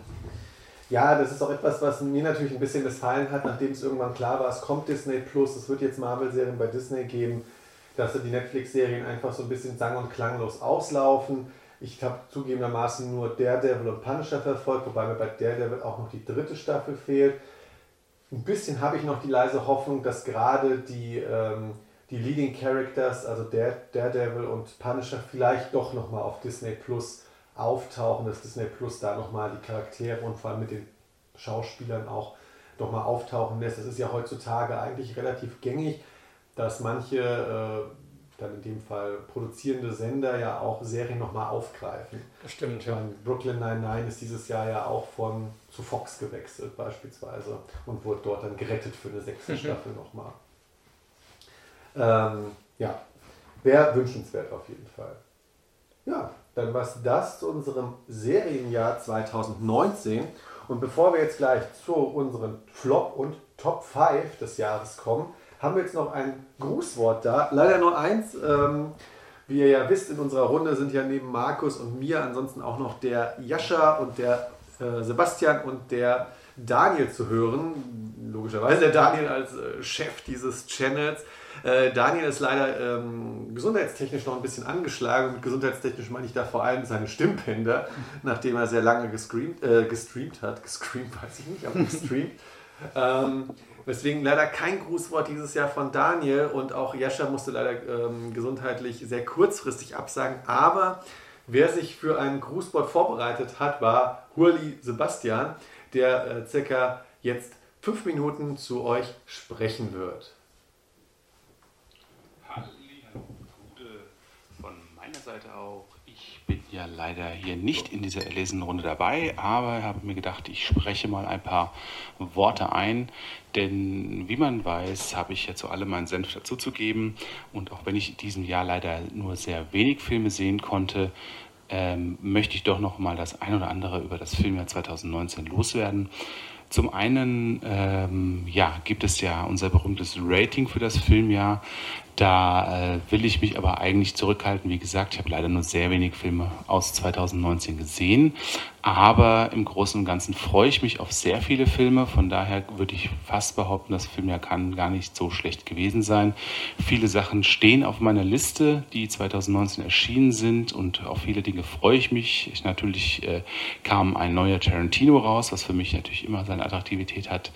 Der Joker-Film ist ja bei Kritikern auch sehr beliebt und ja, hat auch mich so ein bisschen in seinen Bann gezogen. Das werde ich mir auch sehr bald äh, alles geben können. Und aber auch so kleine Perlen wie zum Beispiel äh, der äh, ja, Creature-Feature-Film äh, Crawl, der mich sehr interessiert und wo ich glaube, äh, sehr viel Spaß mit haben werde. Es gibt eine ganze Menge äh, auch abseits der großen Blockbuster aus dem Hause Disney, die mich da äh, neugierig machen für dieses Jahr. Und von daher glaube ich, das Jahr war kein allzu schlechtes und äh, hatte ja auch im Prinzip, was den Blockbuster, was das Blockbuster-Kino äh, angeht, mit ähm, Avengers Endgame natürlich auch sein knallendes Finale. Von daher ähm, sollte eigentlich für jeden was dabei gewesen sein und äh, ich denke, darauf kann man aufbauen. Und äh, ja, noch einen kurzen Ausblick, ähm, was ich mir jetzt so aus 2019 für 2020 vorstelle, wünsche. Da bleiben wir einfach mal bei Marvel. Ich bin gespannt, oder bei Disney, sagen wir es so, ich bin gespannt, ob es hier ein bisschen mehr ähm, weggeht von der üblichen Formel, von dem üblichen großen Blockbuster-artigen und äh, man muss möglichst alle erschlagen Story. Vielleicht gibt es hier auch ein bisschen mehr Mut ähm, zur Abwechslung, mehr Mut für kleinere Geschichten. Das würde ich mir zumindest wünschen. Das betrifft vor allen Dingen äh, Star Wars und halt die Marvel-Filme, dass man hier einfach ein bisschen mehr sich die, ja, mal ein bisschen wirklich auch die Scriptschreiber mal wieder ein bisschen ranlässt und sich mal wieder vielleicht auch eine kleine Pause gönnt, um, um einfach, äh, ja, wirklich auch wieder Material zu sammeln, Ideen zu sammeln, um, um die Filme auch einfach von der Erzählung her wieder fesselnder zu machen. Ähm, ganz spannend wird natürlich da auch sein, wie sich äh, der ähm, Disney Plus, der Streaming-Kanal von Disney, ähm, der ja jetzt in den USA erschienen ist, hier leider noch nicht, äh, sich auswirken wird. Auch hier natürlich klar mit Mandalorian ähm, große Schatten.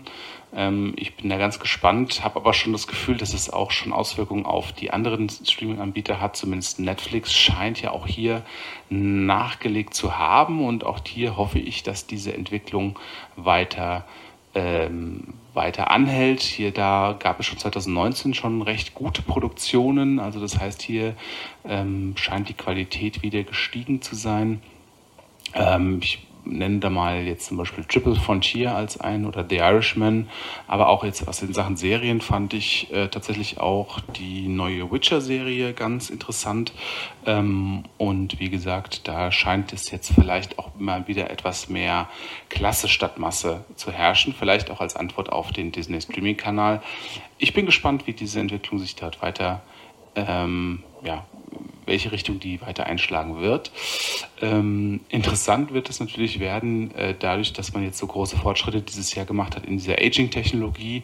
Ähm, ob es da, also zuletzt auch bei The Irishman sehr viel im Einsatz, ob es da auch weitergeht und ob man da vielleicht auch völlig andere ähm, naja, Grenzen, sage ich mal, bisher technische Grenzen durchschreiten wird und vielleicht sich auch die Filme dadurch halt entwickeln, weil man jetzt natürlich ganz andere Sachen darstellen kann, längere Zeiträume darstellen kann. Vielleicht ergeben sich dadurch neue, ja, neue Ideen, neue Drehbücher, ähm, das bleibt auf jeden Fall zu beobachten. Und dann so ein ganz persönliches Ding. Ich äh, habe schon festgestellt, dass auch in letzter Zeit immer mehr asiatisches Kino ähm, ja, den Weg in unsere westlichen Kinos findet. Das freut mich sehr. Ich bin großer Fan äh, von äh, dem asiatischen Kino und äh, hatte da ja auch, also mit äh, dieses Jahr auch schon viel Spaß äh, mit gehabt. Da kam jetzt unter anderem, also letztes Jahr kam ja schon der, der überragende Shoplifters raus. Ähm, dieses Jahr kam raus, wenn auch schon vor zwei Jahren produziert, ähm, One Cut of the Dead, der ebenfalls sehr zu empfehlen ist, wenn man, also ne, man kennt die Empfehlung, die erste halbe Stunde durchhalten und dann nur noch genießen. Ähm, bin aber auch sehr, sehr gespannt auf Parasite, äh, ebenfalls ein Film, auf den ich mich äh, freue, der 2019 erschienen ist. Und ich hoffe auch da, dass es vielleicht weiter anhält und dass man immer mehr ähm, asiatische Produktionen äh, hier im westlichen Markt zu sehen bekommt und äh, einfach auch da ein bisschen mehr die über den Tellerrand, äh, über den Hollywood-Tellerrand hinausblicken kann. Ja, das äh, war so mein, meine fünf Worte zu dem Thema. Ähm, und ja, ich hoffe, ähm, wir werden alle im nächsten Jahr auch weiterhin viel Spaß haben. Ich hoffe für mich persönlich, dass ich dann auch wieder mehr schauen kann, mehr ins Kino gehen kann. Das habe ich tatsächlich sehr vermisst. Und ja, wünsche noch viel Spaß in die Runde und ja, Prost Neujahr. Tschüss. Danke, Hurli. Ähm, mit ganz sanfter Stimme hat jetzt uns sein Kinojahr 2019 präsentiert. Und äh, ja, danke da, wie gesagt, nochmal an für das Grußwort. Wir hoffen natürlich, dass du 2020 dann wieder dabei bist, beziehungsweise auch bei den normalen Folgen dann wieder dabei bist. Dann kommen wir jetzt zu unserem eigentlichen Highlight der Ausgabe, nicht unseren Flop 5 und Top 5. Ich würde vorschlagen, wir machen es wie jedes Jahr. Wir gehen kurz reihum, äh, also immer im Wechsel den jeweiligen Platz vorstellen und so arbeiten wir uns immer von Platz 5 hoch zu Platz 1. Und ich würde vorschlagen, wir fangen mit den Flop 5 an. Das ist natürlich immer schön, mit einer tollen Note zu enden. mit dem besten Film des Jahres 2019, das mit dem schlechtesten Film des Jahres. Und ähm, deswegen frage ich dich jetzt als erstes, Markus, was ist dein fünf schlechtester Film des Jahres 2019? Äh, genau, ich, da muss ich nochmal dazu sagen, dass bei mir ist es mit den Flop-Listen meistens sehr schwer, weil ich dann doch äh, die meisten Filme mit auch sehr schlechten Bewertungen versuche zu vermeiden. Aber ganz lässt es sich dann natürlich meistens nicht vermeiden oder man ist dann einfach äh, trotzdem auch enttäuscht. Ähm, ja, äh, Platz 5, äh, ähm, da habe ich den Film Manhattan Queen mit äh, Jennifer Lopez in der Hauptrolle. Eine ja, Komödie, sie spielt eine Frau, äh, eine stellvertretende Supermarktleiterin, ähm, die äh, ja, plötzlich ein Vorstellungsgespräch bei einer großen Firma bekommt ähm, und äh, ihre, ich weiß nicht mehr, ob es ihre Tochter oder Freundin war, die dann ein, äh, eine Fake-Bewerbung quasi hingeschickt hat. Lea Menini, oder? Äh, stimmt, ja genau, äh, genau. Ähm, eine, eine Fake-Bewerbung mit Fake-Referenzen und ja, natürlich bekommt sie den Job. Natürlich äh, macht sie den äh, Job dann sehr gut. Es gibt aber dann noch ein paar Hindernisse, ein paar Konkurrenten auf der Arbeit und so weiter. Und ja, ein äh, Film, dessen Ablauf und Ende man sich schon nach dem Trailer ausmalen kann. Ähm, ein paar Lacher gab es. Ähm, ja, eine sehr seichte, vorhersehbare Komödie. Mehr nicht. Also, ja, das ähm, muss man nicht gesehen haben. Jetzt interessiert es mich aber dann doch mal, weil du ja, das weiß ich ja auch von dir, dass du ja sehr picky bist, was deine Auswahl im Film angeht. Wie kam es, dass du in diesen Film reingekommen bist? Äh, das ist dann meiner Frau zuliebe gewesen, deshalb, äh, ja, genau. ähm, ja gut, äh, mein Platz Nummer 5. Äh, Rambo Last Blood, ein Film, wo, ich, wo man ja leider die Kritiken schon äh, aus den USA nichts Gutes erahnen haben lassen, aber ich als großer Fan der Reihe und auch Verteidiger mancher Teile, die ja vielleicht auch, auch allgemeingültig vielleicht gar nicht so toll angenommen wurden, ähm, gehofft habe, nee, du guckst dir das an, du magst die Reihe so sehr, aber leider war Rambo Last Blood, ähm, was ja vielleicht jetzt der letzte Teil war, ist, bisher ist nichts weiteres angekündigt, ähm, doch ein etwas schwacher Abgesang auf die Figur. Ähm, der Film versucht so ein bisschen quasi eine Art Spätwestern im Rambo-Kosmos zu sein. Also quasi der erbarmungslos unter den Rambo-Filmen. Und der Film schafft aber wirklich nur in ganz groben Zügen diese Stimmung zu erzeugen, dass wir da diesen alten, eigentlich kaputten Kriegsveteran haben, der damit nichts mehr zu tun haben will. Und das funktioniert, wie gesagt, in gewissen Zügen, aber dann nimmt der Film auch plötzlich eine Wendung. Das ist ja schon im Trailer ähm, zu sehen, dass es dann darum geht, dass Rambo äh, gegen ähm, ein mexikanisches Gangsterkartell kämpft, weil ähm, seine Ziehtochter deren, denen zum Opfer fällt oder Ziehenkelin, wie man es nennen will. Und ähm, plötzlich wandelt sich der Film zu einer Art Taken 96 Hours in Mexiko, um dann ganz zum Schluss nochmal ähm, ein ziemliches, sehr kurzes Schlachtfest zu werden, ähm, was dann auch mehr bemüht gewirkt hat, als wirklich ähm, der Begriff ist vielleicht jetzt etwas fehlplatziert, aber Spaß gemacht hat oder Unterhaltung gebracht hat oder eine gewisse Katharsis für die Figur gebracht hat. Es war mehr ein, ja, Rambo ist bekannt für seine Brutalität, äh, allerspätestens mit dem vierten Teil äh, mit John Rambo ja etabliert oder sehr extrem etabliert. Aber das war wirklich nur eine, eine dermaßen schnell abgehandelte, schnell geschnittene Abfolge von Brutalo-Szenen, dass da, wie gesagt, noch nicht mal das Gefühl für die Figur aufkommen können, konnte.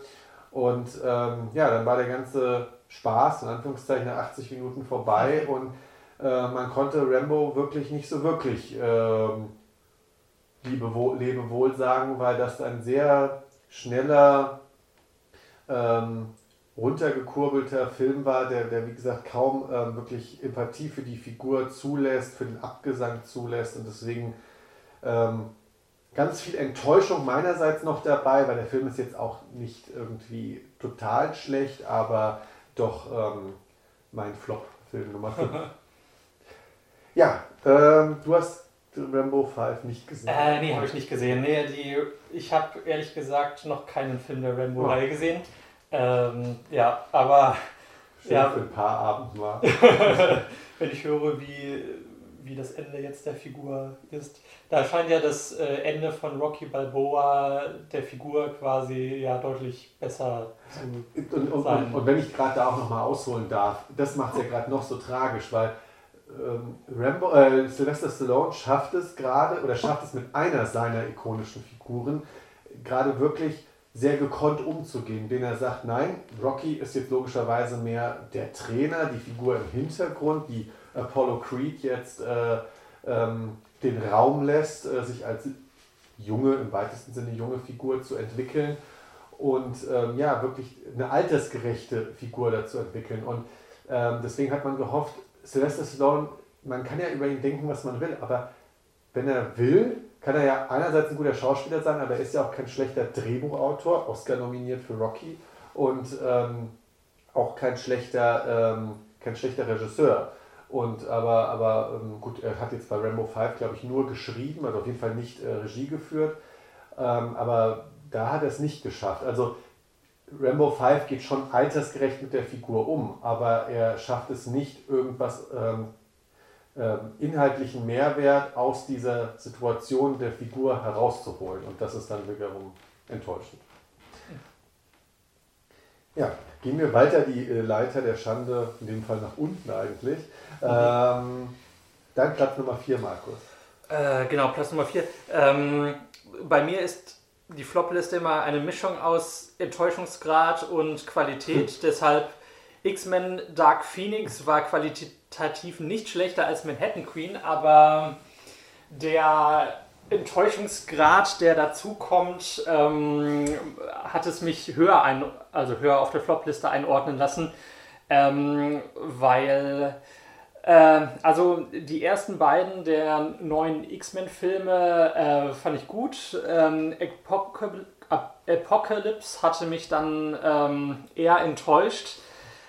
Dark Phoenix ist besser als Apocalypse meiner Meinung nach, aber äh, insgesamt, äh, da es ja auch quasi der Abschluss dieser X-Men ist, ähm, dafür auch im Vergleich zu Avengers Endgame ist das kein, kein würdiger Abschluss für mich. Und ähm, ja, es waren zwar auch ein paar, paar gute Elemente drin, auch so der, ähm, die Kampfszenen fand ich äh, dann auch interessanter als in Apocalypse.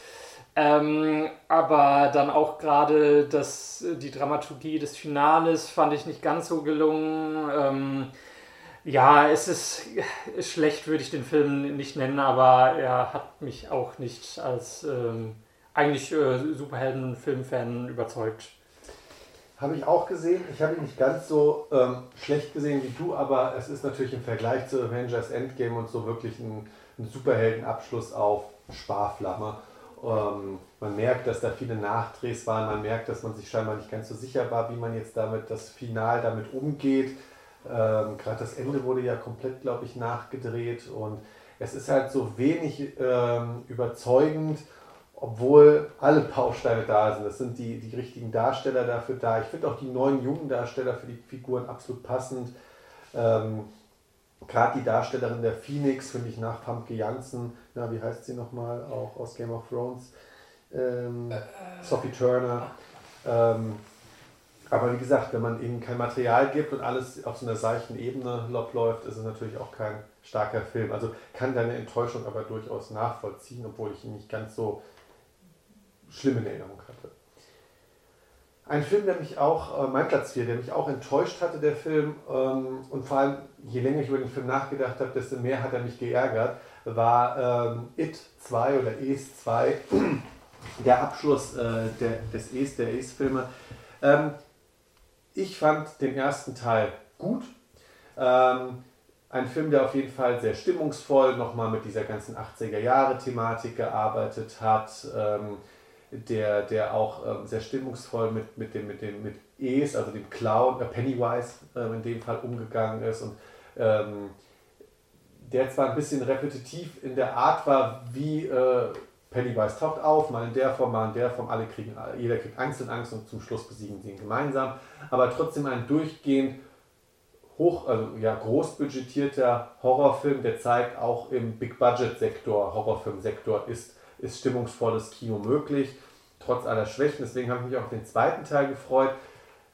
Ähm, was mich vor allem gefreut hat, ist, Stephen Kings Vorlage ist ja nicht ganz frei von Bescheuertheiten äh, oder bescheuerten Elementen. Und mir hat im ersten Teil sehr gut gefallen, dass sie, dass sie das sehr ernstzunehmend umgesetzt haben.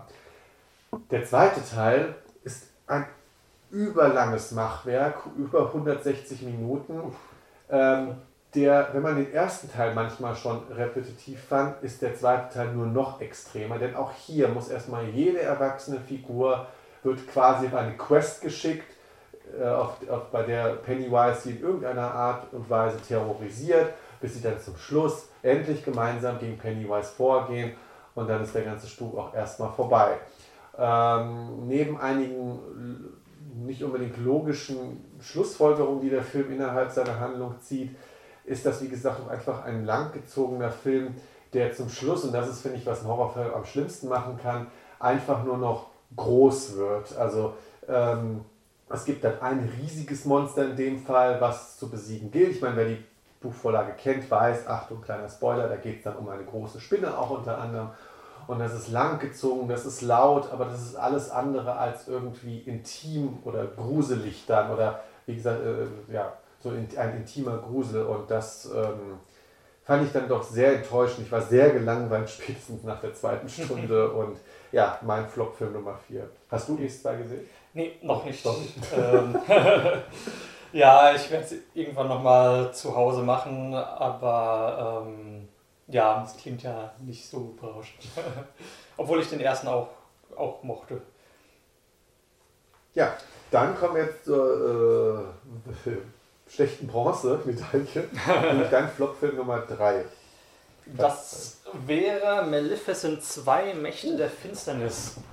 Ähm, bei dem Film lief es so, dass äh, meine Frau und ich den Trailer zum zweiten Film gesehen haben und uns dann aufgefallen ist, ja, Maleficent 1 haben wir auch nie gesehen und dann gedacht, okay, schauen wir uns den mal an, weil Disney-Filme gucken wir so, sowieso gerne und ähm, waren dann auch positiv überrascht, äh, weil im Endeffekt ist Maleficent ja schon ein Remake, ähm, weil es ja im Endeffekt die, ähm, so wie heißt der Märchenfilm äh, Don, Dornröschen quasi ja. neu auflegt, aber mit dem interessanten Twist, dass hier äh, die, die, böse Hexe im Vordergrund steht, also die böse Fee, ähm, und die Geschichte aus ihrer Perspektive erzählt wird und ähm, hier diesen eigentlich im Trickfilm äh, klassisch bösen Charakter dann hier äh, auch wirklich von anderen Seiten beleuchtet und ähm, eigentlich eine, eine, nette Neuerzählung eines klassischen Märchens. Ähm, und aber an den zweiten Teil bin ich auch mit geringen Erwartungen rangegangen, weil ich mir schon gedacht habe, äh, eigentlich ist das auserzählt. Man hat ja die, dieses Märchen jetzt nochmal neu erzählt und hat sich jetzt irgendeine Fantasy-Story äh, ausgedacht, um noch einen zweiten machen zu können. Und ja, es sah nett aus, also visuell äh, durchaus nett anzusehen, ähm, aber äh, dramaturgisch sehr verschwurbelt und äh, ja, vieles an den Haaren herbeigezogen und ja, also ähm, ein, ein Sequel, was man sich äh, wirklich nicht ansehen muss. Ja, ähm, ich habe ihn auch gesehen, aber muss natürlich auch sagen, ähm, äh, ich, fand, ich, fand, ich habe ersten Teil nicht gesehen, war vor allem überrascht, dass ähm, Angelina Jolie oder ähm, die Figur der Maleficent, also der bösen Fee, in Anführungszeichen bösen, ähm, so in den Hintergrund rückt und viel eigentlich mehr dann plötzlich klassischeres Fantasy-Epos ist. Ähm, ich fand ihn visuell durchaus beeindruckend, aber ähnlich wie du dann, was natürlich dann die, das, das letztendliche Fazit angeht. Also so ein bisschen beliebiges Fantasy-Spektakel. Ja. Dann mein Platz Nummer 3 in der Flop-Liste. Äh, und ich weiß, da werden mich, weil es viele Freude des Films gibt, da werden mich auch viele steinigen, äh, die äh, diesen Film mochten, ist der Film Midsommer von ähm, Regisseur Ari Aster. Ähm, der ist ja bekannt geworden und jetzt muss ich mich wieder schämen, weil ich den englischen Titel von seinem ähm, Erstlingswerk nicht richtig aussprechen kann. Auf Deutsch Das Vermächtnis mit Tommy Collette. ein ein na, ein, ein Horror, im Endeffekt ein Horror-Drama, der ähm, eine familiäre Situation schildert, in dem äh, die Tochter durch einen durch den Sohn verurschuldeten Unfall ums Leben kommt und dadurch zerbricht irgendwann immer mehr die Familie und irgendwann kommt auch noch so ein Horrorelement mit rein. Auf jeden Fall eine sehr spannende Herangehensweise, weil ich es immer toll finde, wenn wirklich reale Situationen so einen Horror-Twist bekommen und dadurch eben äh, ja, der Horror in die Realität einfällt und dadurch manchmal ja nur noch gruseliger ist. Ähm, ein bisschen sperrig vielleicht, aber wie gesagt, auf jeden Fall ein Film, der ein Ausrufezeichen gesetzt hat. Und jetzt Midsommer, ähm, da reisen ein paar ähm, amerikanische, ich glaube, College-Studenten ähm, zu einem schwedischen Midsommerfest. Und ähm, ich will auch gar nicht viel, viel verraten. Man kann da auch nicht viel verraten, ohne dass es äh, dann gespoilert ist oder in der Film, ähm, ja, der, ähm, die geraten auf dieses Mitsommerfest und dort geht dann alles doch nicht ganz so friedfertig zu, wie sie sich erhofft haben.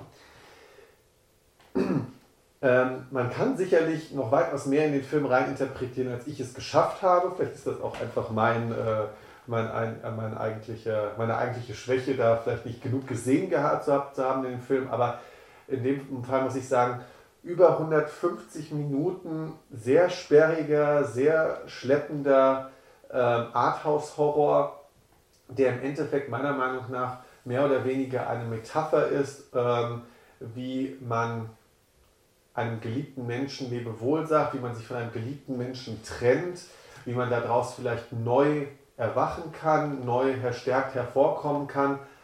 Aber da muss ich sagen, dafür hätte es 150 Minuten nicht dieses Folklore-Geschwurbel gebraucht. Und ähm, ich habe, wie gesagt, dem Film wirklich lange die Daumen gedrückt und ich weiß, dass Ari Aster recht sperrig sein kann. Aber das war wirklich ähm, eine ähm, Sitzfleisch-Herausforderung, weswegen ich dann dann doch eher enttäuscht war und deswegen dieser Film ähm, nicht leider das erhoffte, perfekte Nachfolgewerk ist zu Das Vermächtnis. Dann kommen wir jetzt schon zu deiner ähm, Silbermedaille, nämlich dein Flopplatz Nummer 2. Ja, und der hat mir dieses Jahr besonders weh getan, weil ich jetzt zum ersten Mal einen Star Wars-Film auf die Flopliste setzen musste. Ähm, sonst sind sie eher dann auf den Top-Listen gelandet. Ähm, äh, aber ja, Star Wars, der Aufstieg der Skywalkers, ähm, ist auch insgesamt kein schlechter Film und er schafft es teilweise sogar ein bisschen besser als Episode 8, so dieses klassische Star Wars-Feeling teilweise zu vermitteln. Aber was mich dann so geärgert hat, ist, dass man merkt, dass, weil Episode 8 dann auch bei vielen Fans nicht gut ankam, dass man dann gesagt hat, okay, wir streichen jetzt so ein paar Sachen, die wir eigentlich vorhatten, dann raus und machen es alles nochmal ganz anders. Und ähm, dass, dass man an Episode 9 teilweise merkt, okay, ah, die Figur stimmt, die war so unbeliebt in 8 bei den, im Internet bei den Fans, deshalb hat sie jetzt nur noch äh, zwei Zeilen Dialog und ähm, dann äh, Sachen, äh, zum Beispiel, dass äh, die äh, Hauptfigur, ähm, wo dann in Episode 8 ja noch der große Twist war, Achtung Spoiler, dass äh, Ray eigentlich ja ein, ein Niemand ist, also eigentlich keine besondere Herkunft hat ähm, und äh, nicht von den Skywalkers abstammt, dass dann direkt äh, am Anfang von Episode 9, Achtung nochmal Spoiler, dann direkt steht äh, von wegen, ja, jetzt von wegen der Imperator ist zurück und in den ersten Minuten des Films erfährt man eigentlich, okay, sie, sie hat da anscheinend familiäre Verhältnisse mit dem, mit dem Imperator und ähm, also Sachen, die plötzlich aus dem Hut gezaubert wurden, weil äh, die Fans vorher mit 8, Episode 8 nicht zufrieden waren. Und das war dann für mich so inkonsequent und äh, ähm, am Ende waren auch nicht alle Entscheidungen gut und etwas überdramatisiert, wie ich fand, ähm, dass einfach der Enttäuschungsgrad dann doch so hoch war, dass ich den Film jetzt auch hier relativ hoch in meinen Flops einsortiert habe. Hm. Jetzt nur rein aus Interesse, gemessen natürlich an den anderen Teilen ähm, der Star Wars Saga, wo würdest du den insgesamt einordnen? Weil jetzt im Endeffekt ist ja jetzt diese neunteilige Serie mhm. abgeschlossen oder diese Saga?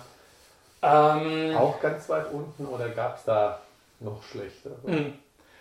Ähm, ach, ich tue mich manchmal auch etwas schwer damit, dann die ganz aktuellen Filme mit den äh, ganz alten von damals zu vergleichen. Ähm, ja, noch mit den ersten, mit den, mit den Teil 1 bis 3. Ja, genau. Ähm, aber ja, eher äh, ziemlich, ziemlich weit unten, äh, wenn man die, auch, auch, wenn man, besonders wenn man jetzt auch noch sowas wie Rogue One mit dazu nimmt, ähm, der äh, eigentlich der beste neue Star Wars Film war, meiner Meinung nach, und nicht die neue Trilogie. Ähm, ja, äh, aber äh, da Disney anscheinend mit äh, der Serie The Mandalorian auf Disney mhm. Plus ähm, sehr bei den Fans punktet, äh, freue ich mich jetzt äh, da schon drauf und hoffe, dass mich das dann ein bisschen darüber hinwegtröstet. Ja, mein Platz Nummer zwei ist ähm, ein Film, von dem ich mir auch weitaus mehr erhofft habe. Ähm, Fahrenheit 11.9, die neueste Doku von ähm, Michael Moore. Ähm, ja, Michael Moore ist natürlich eher für seine Polemik bekannt. Ähm, trotzdem finde ich ihn als engagierten politischen Filmemacher, der durchaus auch auf sehr provozierende Art und Weise Missstände aufdeckt, ähm, oftmals sehr gekonnt und sehr unterhaltsam und kurzweilig vor allem. Was mir aber an seinen früheren Filmen immer gefallen hat, war, es gab ein relativ konkretes Überthema, das er natürlich ausformuliert hat, aber es gab ein Überthema. Und dadurch konnte man auch die einzelnen Episoden eben diesem Überthema ähm, zuordnen. Fahrenheit 11.9 ist meiner Meinung nach, man denkt zwar, es könnte jetzt mit einer Abrechnung mit der Politik unter Trump gehen, aber der Film ist wirklich überall und nirgendwo so richtig, was seinen Fokus anbelangt. Natürlich geht es auch um Donald Trump, aber dann geht es auch plötzlich beispielhaft um fehlgeleitete Politik in den USA, wo es aber um irgendwie mangelnde Wasserversorgung plötzlich geht. Plötzlich ist dann auch nochmal Obama das Ziel des Films und ähm, ja, der Film ist, ähm, wie der Amerikaner ja so schön sagt, der amerikanische Kritiker, all over the place und hat dadurch kaum einen wirklichen Fokus, kaum dadurch auch wirklich Zugkraft in seiner ähm, kritischen Herangehensweise an die amerikanische Politik. Und das war wirklich ähm, einerseits langweilig und andererseits dann auch wirklich eine Enttäuschung, weil es gab neben Bowling for Columbine und Fahrenheit 9-11, ähm, hat mich gerade in den letzten Jahren ähm, ein Michael Moore-Film extrem überzeugt und das war äh, Where to Invade Next. Ähm, in dem Film ist er ja um die Welt herum gereist und hat geschaut, wo könnte die USA einmarschieren, beziehungsweise er hat das metaphermäßig dafür gemeint, was könnte die USA aus diesen Ländern übernehmen. Also das Gefängnissystem aus Norwegen oder das, ähm, die Arbeiterrechte in Deutschland und so weiter. Und das war wirklich eine ganz tolle, äh, auch sehr für seine Verhältnisse sehr positive Doku. Ähm, aber da, da war jetzt Fahrenheit 11.9 wirklich ähm, echt schwierig. Ich habe auch echt schwer getan, den Film zum Ende zu gucken. Und das war wirklich enttäuschend. Ja. Schade. Ja, jetzt bin ich gespannt. Du hast jetzt Star Wars schon genannt, deswegen bin ich hier wirklich gespannt, was dein Flop-Film Nummer 1 ist, Markus. Ja, der, den Film fand ich nicht gut und er hat mich sehr enttäuscht. Äh, auf, ja, in hohem Maße. Ähm, der Film äh, Glass äh, von M. Night Shyamalan. Ähm, ja, äh, ich fand von äh, M. Night Shyamalan in den letzten vielen Jahren der einzige Film, der wirklich gut war, war Split und den fand ich auch ziemlich gut.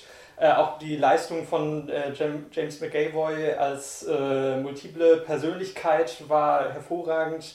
Und ähm, als ich dann gelesen habe, dass, dass er einen Film macht, wo er quasi ein Crossover macht zwischen Split und äh, Unbreakable, ähm, mit, äh, wo dann quasi James McAvoy ähm, in dieser äh, multiplen Figur ähm, zusammen mit Bruce Willis und Samuel L. Jackson ähm, dann auftreten wird. Ähm, ja, war ich sehr gespannt und ähm, äh, habe mir davon viel erhofft.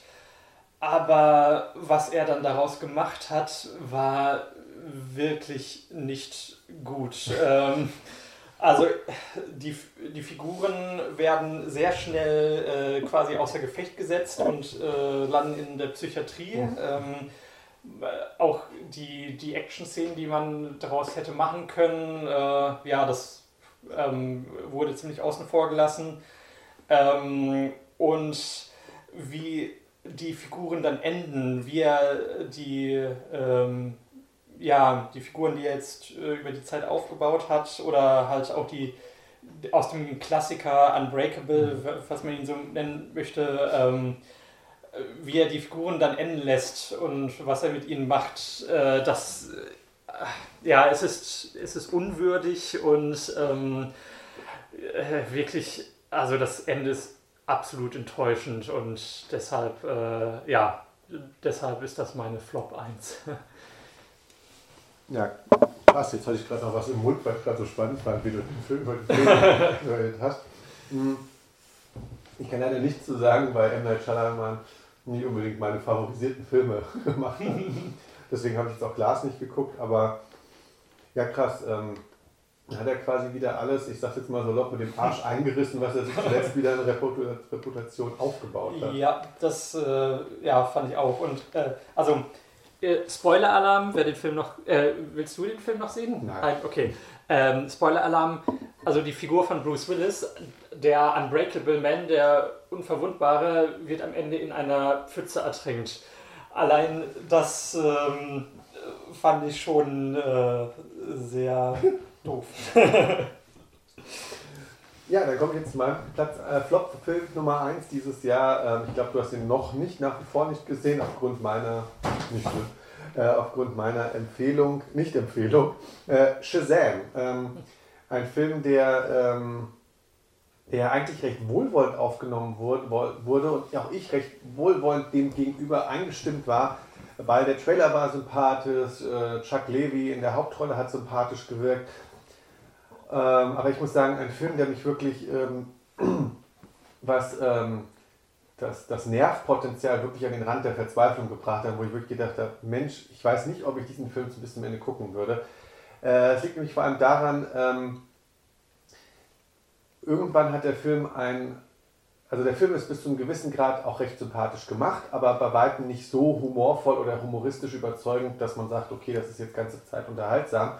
Und am Ende kommt es einfach zu einem ultra langen, ultra nervigen Showdown, der im Endeffekt auch gar keine Dramaturgie besitzt. Ähm, es wird gekämpft, dann wird woanders weiter gekämpft und man weiß irgendwann auch gar nicht mehr, was muss jetzt passieren, wem, bei was muss ich jetzt mitfiebern, damit diese Kämpfe auch endlich mal aufhören.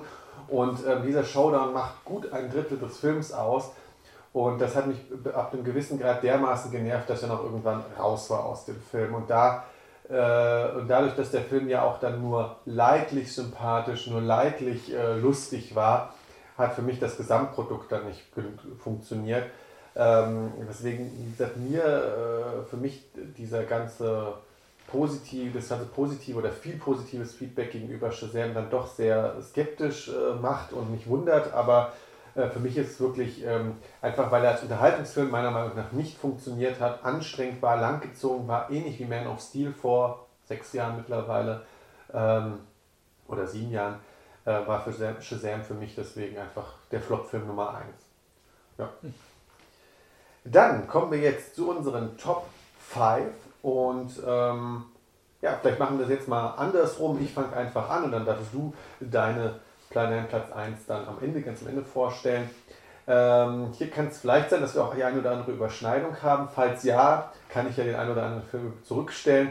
Bei mir ist nämlich auf Platz 5 Avengers Endgame.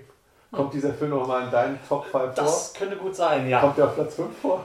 Äh, nein. Gut, dann würde ich einfach sagen, das ist mein Platz 5 und ich ergänze mich gleich mit deinen okay. Aussagen dazu. Dann brauchen wir nicht doppelt über den Film reden. Ja, was ist dein Platz Nummer 5? Äh, mein Platz Nummer 5 ist Downton Abbey. Kannst du gerne drüber reden? Ja, äh, ja äh, die äh, Serie ähm, habe ich damals ähm, sehr gemocht, äh, auch wenn es ab und an mir ein bisschen zu sehr in Soap-Plots abgerutscht ist, aber auch gegen Ende hin hat sich das dann wieder gefangen, so dass ich sagen muss, allein auch so von der Atmosphäre, ähm, dieses Herrenhaus Downton Abbey, ähm, die äh, immer die Konflikte zwischen den, den Adligen und den, der Dienerschaft, ähm, äh, ja, habe ich sehr gemocht, auch als England-Fan. Und ähm, ja, dann äh, kam letztes Jahr ein, äh, nach paar Jahre nach Seelenende ein äh, Film in die Kinos, der den Geist der Serie sehr gut eingefangen hat ähm, und auch teilweise dann wirklich äh, ja auch Fanservice geliefert hat. Ähm, es waren wirklich alle des Originalcasts wieder mit dabei, äh, niemand hat gefehlt. Ähm, äh, Im Endeffekt die Story ähm, der, das Konfliktpotenzial war gar nicht so groß. Äh, also es ging größtenteils darum, dass der König und die königliche Familie zu Besuch kommt und gab halt natürlich noch ein paar Nebenkonflikte. Ähm, aber tatsächlich war der Film trotzdem super unterhaltsam, weil man die alten Figuren wieder gesehen hat. Äh, ähm, und war einfach sehr charmant gemacht ähm, und äh, ja, also wirklich viel Fanservice und äh, für Serienliebhaber sehr zu empfehlen. Also die Downton Abbey gesehen haben und mochten. Wahrscheinlich auch am besten funktioniert der Film auch nur, wenn man die Serie davor gesehen hat. Ja, genau. Also der ähm, Film hat sehr viele auch kleinere Handlungsstränge, die aber auch dadurch funktionieren, dass man ja die Figuren schon kennt mhm. und schon Vor Vorwissen hat und äh, deshalb äh, das auch dadurch funktioniert. Ähm, deshalb ja, man sollte die Serie schon gesehen haben. Mhm. Okay. Dann kommen wir zur Runde mit dem Platz Nummer 4 und das ist bei mir der deutsche Film äh, Nur eine Frau.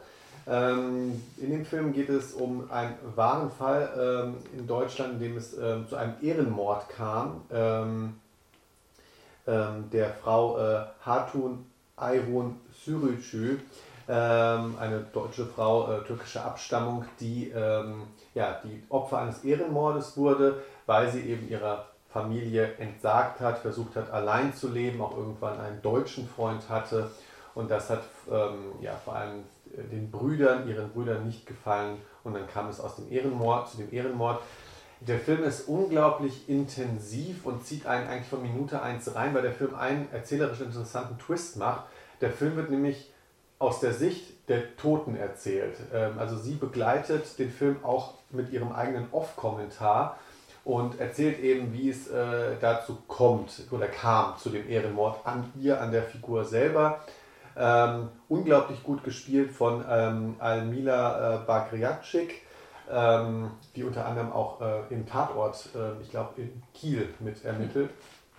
Und ähm, ja, man sieht wirklich einfach, wie sich diese Strukturen auf oder wie diese Strukturen funktionieren. Bei ihr in der, typisch, äh, der türkischen Familie, wo teilweise noch sehr patriarchische Strukturen, nicht nur teilweise, wo sehr patriarchische Strukturen vorherrschen, wie sie versucht daraus auszubrechen, wie sie den deutschen Freund kennenlernt, wie sie eigentlich eine glückliche Beziehung haben, aber auch das natürlich unter dem Bedrohung, unter den Drohungen der, der Brüder und auch wirklich der, der telefonischen Bedrohung und so weiter dann leidet. Und ein sehr genau beobachteter Film, ein sehr ähm, ein Film, der wirklich sehr viel Empathie aufbaut und wirklich wie ein Faustschlag funktioniert und sehr starkes, äh, engagiertes äh, Kino aus Deutschland ist und äh, hat mich wirklich ähm, sehr äh, bewegt auch und wirklich ein ganz starker Film.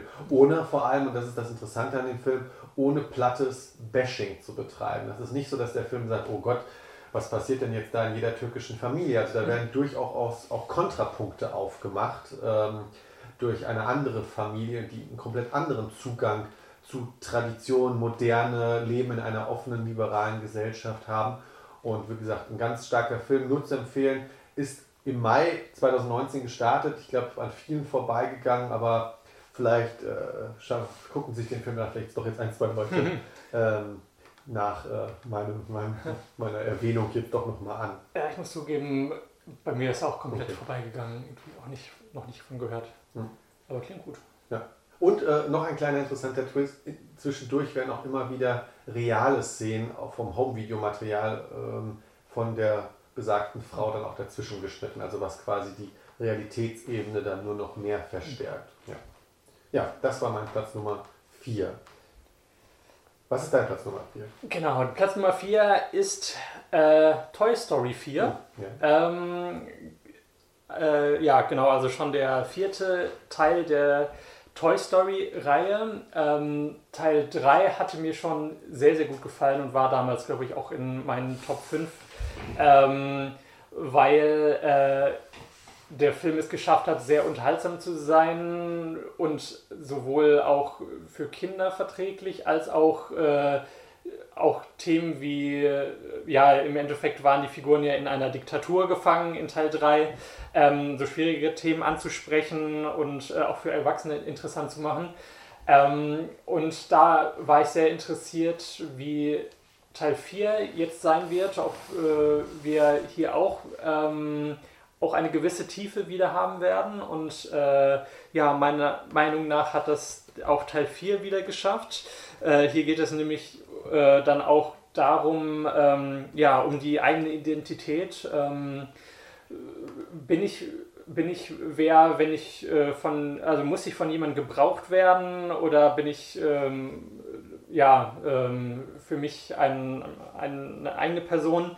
Ähm, und äh, deshalb durchläuft dort auch äh, vor allem die Hauptfigur, der Cowboy Woody, eine, eine Sinnkrise. Ähm, und ähm, ja, ein sehr unterhaltsamer Film, der es auch wieder schafft, äh, ja, den, den Spielzeugen einen emotionalen ähm, Charakterbogen zu geben und äh, eine, äh, eine interessante äh, Entwicklung darzustellen. Und äh, ja, deshalb äh, ist das mein Platz 4. Und ergänzend noch meinerseits, wie gesagt, das hat es bei mir in die Top 10 geschafft, aber nicht ganz so weit nach oben. Meiner Meinung nach auch die beste Comedy der ganzen Reihe. Speziell durch die zwei Jahrmarkt-Plüschfiguren. Stimmt. Die von ja. äh, Key und Peel im Original gesprochen werden. John Peel, ein Name als Regisseur, der bei mir auch später in der Liste vorkommt.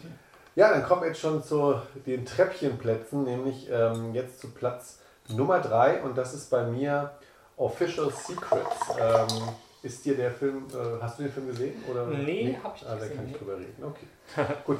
Ähm, ein ähm, Crime-Drama, Biografie. Es geht nämlich um die wahre Story der britischen Whistleblowerin Catherine Gunn, die so um 2000 2003 herum. Ähm, sie war Mitarbeiterin äh, des britischen Geheimdienstes und sie hat ähm, an die Presse Informationen geleakt, in denen es darum ging, dass die NSA ähm, versteckt ähm, UN, äh, Mitglieder des UN-Rates, Sicherheitsrates abgehört hat, um ähm, die dann zu beeinflussen, dass die dann 2003 sagen, ja, die USA darf in den Irak ähm, einziehen. Und sie hat, wie gesagt, besagte Informationen geleakt. Und es geht dann in dem Film vor allem darum, wie sie natürlich dann nach dem Leak privat darunter leidet, was das natürlich auch ähm, ausmacht, wenn jemand so sehr für äh, gegen Missstände dann vorgeht und das Ganze natürlich auch öffentlich macht, obwohl es ähm, geheime ähm, ähm, Informationen waren. Und es geht dabei, wie gesagt, um ihr Privatleben. Äh, Catherine Gunn wird gespielt um, ähm, äh, von, Entschuldigung, von Kira Knightley sehr stark. Da zeigt sie auch wieder, warum sie eigentlich so weit oben ist und zu Recht weit oben ist. Also die Auswirkungen auf ihr Privatleben werden gezeigt, aber es gibt noch zwei andere Stränge, nämlich auch ähm, wie die Presse, die auch zugeneigte Presse damit umgeht. Vor allem in einer Figur wird das gezeigt, die von Matt Smith gespielt wird, der einen Journalisten spielt. Und ähm, zum Schluss wandelt sich das Ganze noch natürlich in ein Gerichtsdrama, weil Catherine Gagne dann gegen den Official Secrets Act verstoßen hat, denn sie hat äh, Geheimnisse verraten. Und sie dann angeklagt wird und dann steht ihr Ralph Fiennes als ähm, Anwalt zur Seite. Und ähm, der Film ist, obwohl die Thematik jetzt extrem trocken klingt, ähm, der Film ist unglaublich zügig, dicht erzählt, ähm, mit vielen dramatischen Elementen, dass man sich auch wirklich in die Figuren reinversetzen kann und nicht einfach nur eine trockene Abhandlung was macht eine Whistleblowerin aus, warum macht sie sowas, was kann sie damit bewirken, was kann sie damit auch kaputt machen, sondern es ist wirklich eine sehr dramatische Auseinandersetzung, emotionale Auseinandersetzung mit der Thematik und deswegen ein Film, der mich quasi komplett überrascht hat, aber sich auch, auch definitiv äh, gelohnt hat. Und was mich gefreut hat, das war mal wieder ein guter Film von äh, Regisseur Gavin Hood, äh, der sich ja natürlich immer in den letzten Jahren mit Ruhm bekleckert hat. Er hat zwar stark angefangen mit so Filmen wie Zozi oder Machtlos, aber dann kamen auch so Filme wie X-Men Origins, Wolverine oder Enders Game. ähm, und jetzt wieder mit Official Secrets auf jeden Fall was ganz Starkes abgeliefert und auf jeden Fall lohnenswert. Ja, deine Bronzemedaille. Ähm, genau, meine Bronzemedaille habe ich äh, auch ähm, unter anderem wegen einem hohen Nostalgiefaktor verteilt äh, für Detective Pikachu. Okay. Äh, weil Detective Pikachu äh, mich so in meine Jugend zurückversetzt hat, zur Zeit, äh, wo es äh, noch nicht so irgendwie mehrere hundert Pokémon gab und wo man noch ähm, ja, die Pokémon-Serie geguckt hat und die Spiele gespielt hat und, ähm, und Detective Pikachu ist einfach äh, zum einen dieses Pokémon-Retro-Ereignis, zum anderen auch ein wirklich witziger Film. Ähm, also ja, ein, äh, es geht um einen Detektiv, äh, der äh, verschwunden ist und äh, sein Sohn und sein äh, Pikachu, das sprechen kann, gesprochen von Ryan Reynolds im Original. Ähm, die beiden tun sich zusammen, um ihn zu finden und decken dabei auch eine größere Verschwörung auf.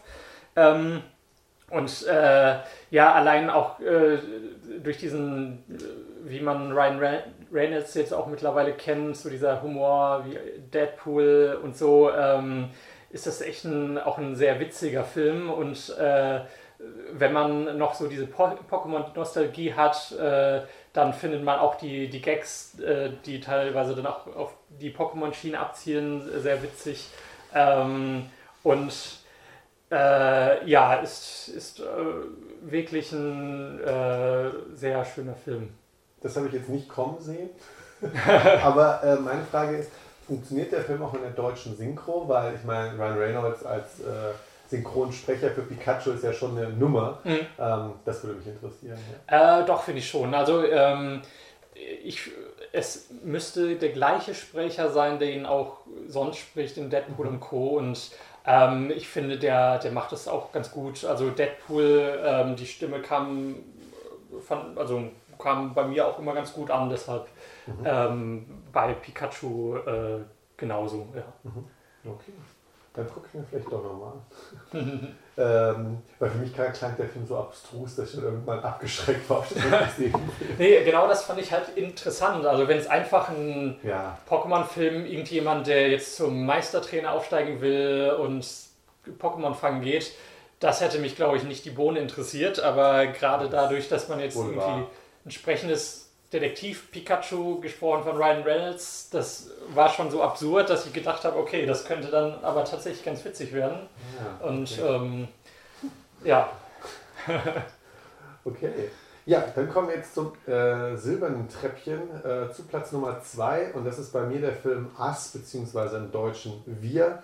Das war ein Film, der mich lange Zeit dieses Jahr eigentlich am meisten bewegt und mitgenommen hat.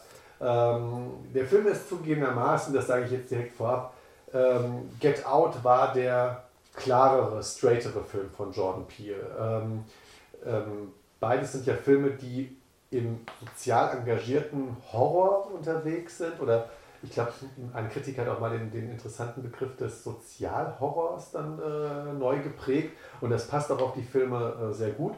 Ähm, wie gesagt, Get Out ist der klarere Film gewesen, der straightere Film, der sich eben mit dem Thema des Rassismus beschäftigt hat und vor allem ähm, auch mit äh, auch ein teilweise sehr sarkastischer bis äh, Abgesang war auf den liberalen Weißen, der ähm, den, den Schwarzen unbedingt helfen möchte, den afroamerikanischen Mitbürgern. Und Ass ist eigentlich, äh, geht ein anderes Thema an, nämlich, dass, es, ähm, dass wir eigentlich immer, dass wir, äh, dass die deswegen ja auch die Schere als Symbol äh, dieses Films, dass es eine soziale Schere gibt, die ist auseinander, die geht auseinander und dass es teilweise ja auch manchmal reiner Zufall ist, wer auf welcher Seite landet und dass es teilweise wahrscheinlich in der Gesellschaft absolut gleiche ähm, Gegenstücke gibt äh, zu uns, zu unseren Charakteren, gleiche Startvoraussetzungen, ähm, sei es kognitiv oder von gewissen anderen Talenten und dann plötzlich landet man doch auf einer komplett anderen Seite aufgrund von falschen Entscheidungen, unterschiedlichen Lebenswegen. Und ähm, der Film ist da vielleicht manchmal auch zuweilen verkopft oder ähm, aber ich finde trotzdem so unglaublich spannend gemacht, was denn ist, wenn plötzlich diese vermeintlich sozial schwächeren Gegenstücke dann vor uns stehen. Und ähm, ist das dann wirklich, der Film spielt ja auch mit einigen Twists, ist das dann auch wirklich die sozial schwächere Person oder ist sie dann nicht uns doch ähnlicher, als wir alle denken? Also der Film ähm, hält da wirklich, finde ich, äh, gesellschaftlich ähm, einen Spiegel vor und ähm, für jeden, der äh, irgendwie jetzt auch hier in Deutschland unterwegs ist, also es geht weniger, glaube ich, in dem Film um Rassismus als wirklich um, ähm, was ist denn mit denen, die gesellschaftlich niedriger, in Anführungszeichen niedriger gestellt sind. Und da hat mich dieser Film einfach sehr stark zum Nachdenken bewegt. Und obwohl der Film nicht perfekt ist, hat das aber den Ausschlag gegeben, warum ich gesagt habe, ja, das ist einfach ein Film, der hat mich mitgenommen, der hat mich emotional bewegt, aufgewühlt. Und ähm, deswegen ist das mein Platz äh, Nummer zwei gewesen. Du hast meines Wissens Ass auch gesehen. Äh, ja, ja, genau. Ähm, ja, ich muss leider sagen, bei mir ist es dann so ein bisschen in die andere Richtung ja. umgeschlagen. Also ich Get Out mochte ich sehr, sehr gern. Ähm, und bei auch das mit dem Sozialhorror, also für mich äh, war ähm, Us dann quasi schon ein. Also normalerweise hat man wie so ein Character-driven Plots ja. ähm, und oder äh, Story-driven Plots. Und das war fast ein Film, den ich als äh, sozial Kritik-driven ja, bezeichnen ja, würde, ja. weil der Film so wirkt, als äh, hätte der Autor vorher überlegt, okay, ähm, wie kriege ich jetzt die Sozialkritik möglichst ähm, in einen Film unter. Also äh, so wirkte es für mich und deshalb ähm, hat, äh, hat er mich dann nicht mehr so überzeugt, weil ich Get Out dann da äh, das äh, wo das Story, Figuren und Sozialkritik besser ineinander gegriffen haben als bei dem Film. Deshalb hat der mich dann nicht so überzeugt mhm. und ist deshalb irgendwo bei mir so im Mittelfeld ah, gewesen und deshalb auf beiden Listen nicht vertreten. Aber da habe ich schon Schlimmeres in den Film dieses Jahr. Jetzt bin ich gespannt, was ist dein Platz Nummer zwei? Ähm, ja, ich, also ich hatte auch echt Probleme, dann die Nuancen am Ende mhm. äh, zu finden, weil eigentlich Platz 2 bis 10, wenn wir jetzt 10 gemacht hätten, wären irgendwo auf äh, ähnlichen Ebenen gewesen. Aber ich habe mich jetzt für die äh, Silbermedaille für John Wick 3 entschieden, Ach, okay. weil ich finde, dass John Wick 3 seine Vorgänger nochmal übertroffen hat. Ähm, auch was gerade die Action-Szenen angeht, weil ähm, auch bei Teil 1 und 2, das, was mich so begeistert hat, sind diese handgemachten Action-Szenen, ähm, wo Keanu Reeves sein äh, Können als Actionstar zeigt und äh, weil die Story ja bei John Wick eher Nebensache ist. Ähm, und äh, aber die Actionsequenzen, ähm, die bei John Wick 3 vorkamen, äh, waren auch so gut choreografiert und viel abwechslungsreicher nochmal als bei den Teilen 1 und 2 ähm, dass ich das jetzt quasi nochmal anerkennen möchte mit der äh, Silbermedaille.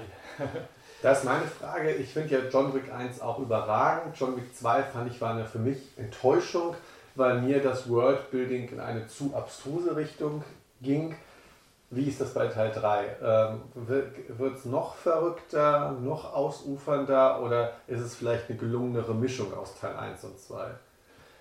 Ähm, also sagen wir mal so, Worldbuildingsmäßig äh, wird es meiner Meinung nach nicht ausufernder. Es bleibt so in den Rahmen von die Sachen, die in die Sachen, die in Teil 2 etabliert wurden, äh, findet man auch in Teil 3 wieder und in dem Rahmen bewegt es sich quasi.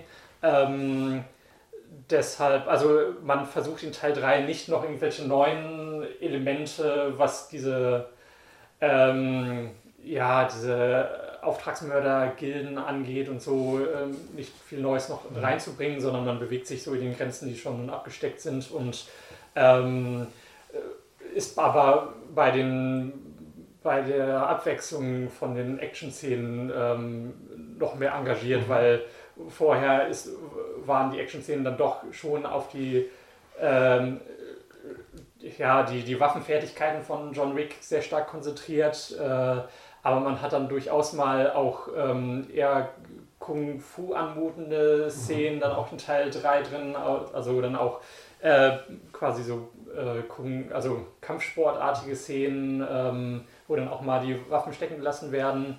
Äh, deshalb, also ist es in der Beziehung dann noch abwechslungsreicher. Deshalb. Okay. Ja. Ja, vielleicht schalten wir den auch nochmal irgendwann. ja, und so schnell kann es gehen. Jetzt sind wir doch schon bei unseren jeweiligen Top-Filmen des Jahres 2019. Ich ahne schon, ich werde bei dir gleich mitreden dürfen. Aber ähm, vielleicht weiß ich nicht, ob du meine Top 1 gesehen hast. Ich muss auch sagen, äh, zwischen Platz 1 und 3 ist es mir sehr schwer gefallen, die Nuancen zu finden, warum der jeweilige Film jetzt auf Platz 1, 2 oder 3 ist.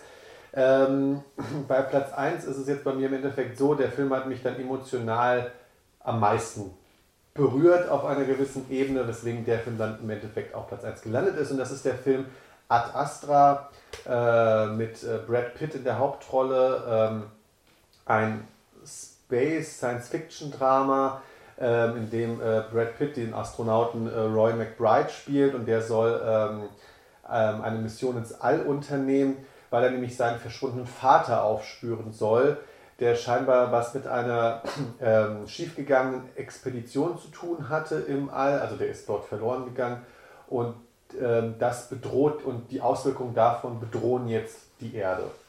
Ähm, klingt jetzt sehr viel abenteuerlicher als der Film ist. Der Film ist nämlich eine sehr nachdenkliche, dramatische Herangehensweise, ähm, hat eine sehr nachdenkliche, dramatische Herangehensweise wird sehr stark auch von Brad Pitt getragen, seinem Schauspiel, seinen äh, Gedanken, die auch im Off ähm, kommuniziert werden.